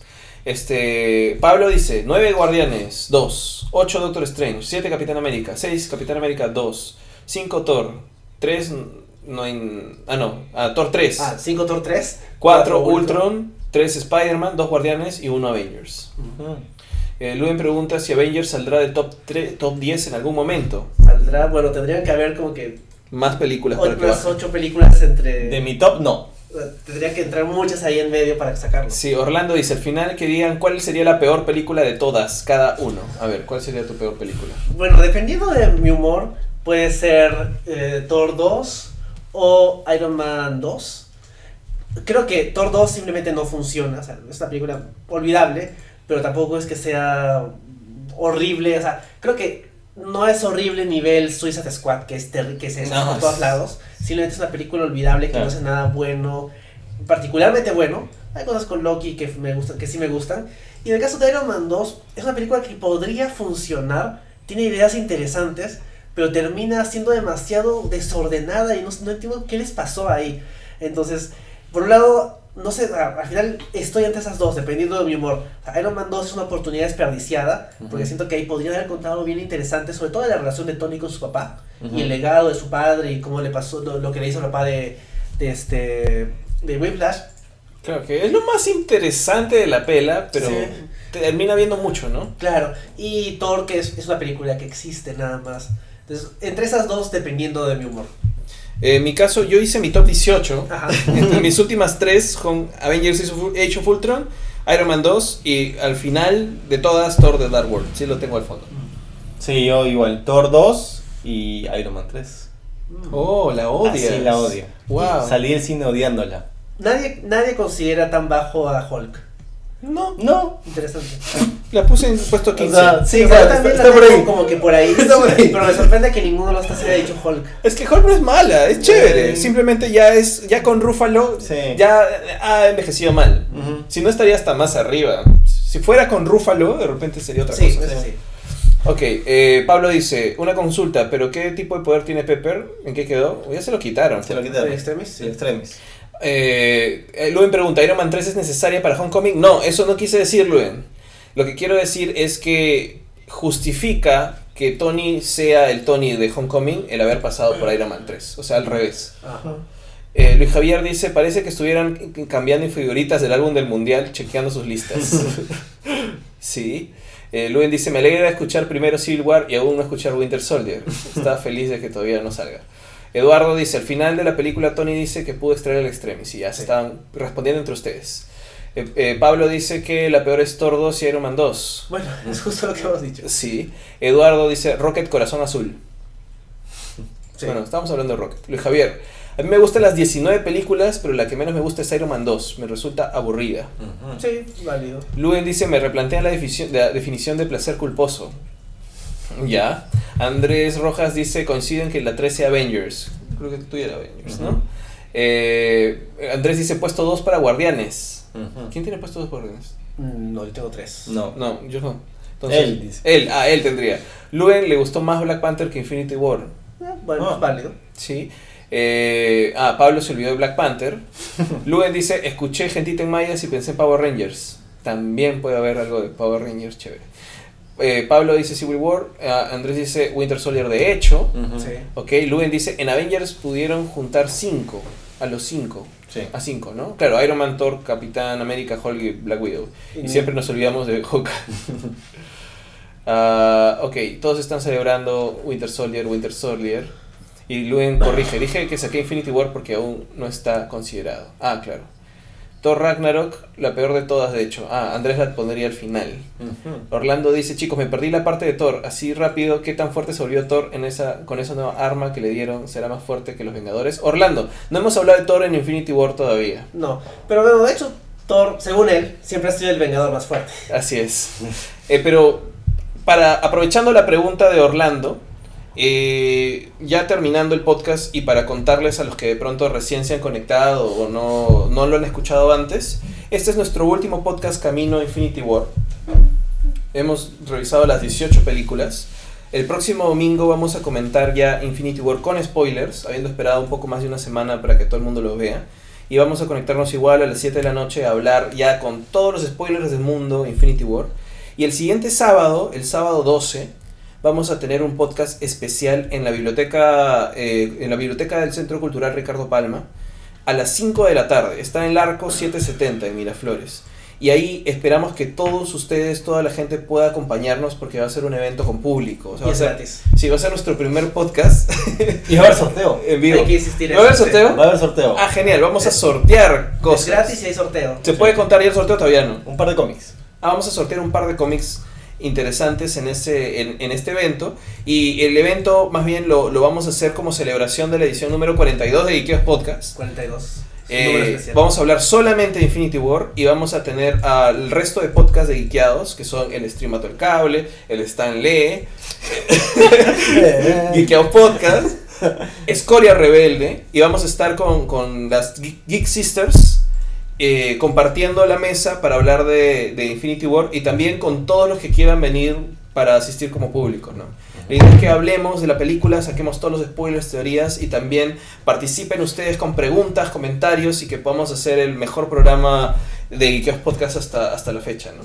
Entonces, están totalmente invitados. Hay un evento aquí en el Facebook de Geekeados que le pueden dar asistiré. Debe estar aquí abajo nomás, o en la parte del botón que dice eventos. Vamos a volverlo a compartir. Inviten a gente, vengan con amigos, es totalmente gratis. La capacidad sí es limitada, así que vengan temprano ese sábado. Y nada, si pueden ayudar a pasar la voz y a compartirlo con más personas, genial. A partir de ahora, en realidad, en todos los podcasts vamos a seguir hablando del evento para que más gente se nos una, ¿no? Eh, ¿Algo más que queramos decir, chicos, Bueno, para terminar?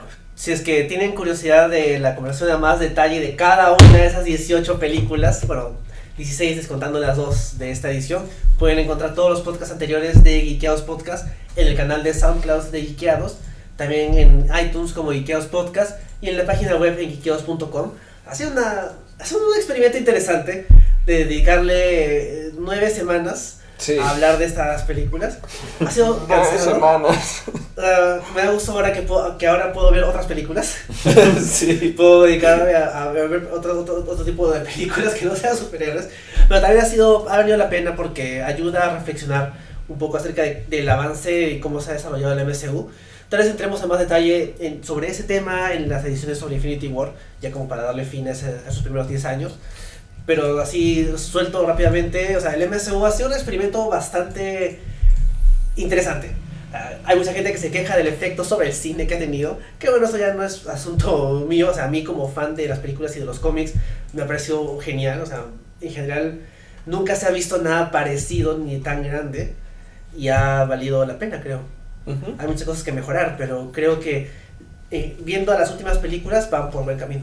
Sí. Sí, sí. Sí, si quieren saber cuál es la comparación entre Star Wars y el MCU, pueden ver el capítulo de la semana pasada de Escuela Rebelde, en donde estuvimos conversando sobre el tema de cómo habían cada uno creado sus universos cinematográficos de forma distinta y cómo lo manejaban, y cuáles eran las diferencias y cuáles eran las coincidencias que tenían ambos. Entonces pueden encontrar Escoria Rebelde no solamente acá abajito en el Facebook, sino también En el fanpage de Escoria Rebelde, donde hablamos de Star Wars todas las semanas, todos los días, las 24 horas del día. en geekeos.com también y si no directamente en el SoundCloud o en el iBox del programa. Así es. ¿no? Hay un par de, de comentarios finales. Acá Orlando dice, gracias chicos, un gusto estar con ustedes. Un gusto estar contigo, Orlando. Los estaré siguiendo por sus redes. Saludos desde Tijuana. Orlando, Híjole. Saludos entonces a- hasta A allá, Tijuana. hasta México. Híjole, no manches, güey. No, Gracias por escucharnos, Orlando. Y nada, continúa conversando con nosotros. No ha sido una conversación súper interesante la que hemos tenido con todos ustedes. Gracias a Andrés, gracias a Luen, gracias a toda la gente que está todavía conectada con nosotros. Eh, eh, Enrique, por fin, ¿quién dice? Lo asumo que porque ya hemos acabado de ver películas Por fin. Ah, sí, supongo, porque ya se acaba. Y lo por si acaso no son dos meses de podcast, sino que hemos empezado en enero. Sí, sino que antes lo estábamos haciendo cada dos semanas. Sí, Y conforme apareció Black Panther y se metió en, en la- en el cronograma, tuvimos que acelerar. sí. Sí, pero bueno, gracias Luis Javier también por seguirnos. Acuérdense que eh, pueden seguir todas las redes de Geekeados, no solamente Facebook, también estamos en Twitter, en Instagram, el mismo SoundCloud, en la página web geekeados.com. Si les gustó este, este podcast, compártanlo, nos ayuda un montón, pueden ponerle share ahí mismo para que otra gente lo pueda escuchar. Si no, la edición en audio sale mañana, que también pueden descargarla para que la puedan escuchar en celular, compartirla, nos ayudaría un montón. Eso, eso es todo, creo. Eso es todo. Sí, Sí. bueno, un anuncio adicional. eh, si, les gusta, no, si les gustan los juguetes y las líneas de Hot Toys, Mm. y los amigos de Peruvian Fanboy fueron a, a casa a hacer una nota de, de la- del unboxing de un Hulkbuster del que sale en Age of Ultron con motivo del estreno de Infinity War. Y es una figura espectacular, así que si quieren ver el detalle de- del Hot Toys de un sexto de, de escala del, del Hulkbuster, pueden ver la nota que va a salir esta semana en Peruvian Fanboy. Eh, he visto las fotos, ¿ah? Se, Sí, ve, se ve Los increíble. videitos en Instagram. Es así. Sí, se No, ve no entra en la cámara, es, es gigante. es increíble. es increíble. Tienes que tenerlo en tu set, no importa que no sea Star Wars, tengo que tenerlo en el set de Lo voy a Victoria. presentar, ¿no? Mi hijo ante Sí. la sociedad. Parece increíble. Bueno, entonces eso ha sido todo por hoy. Así que nos vemos la próxima semana para hablar de Infinity War y luego nos vemos en persona para conocerlos a todos ustedes en el evento del 12 de mayo. Sí. Así es. Adiós, adiós, Adiós. a todos. Chao. Chao.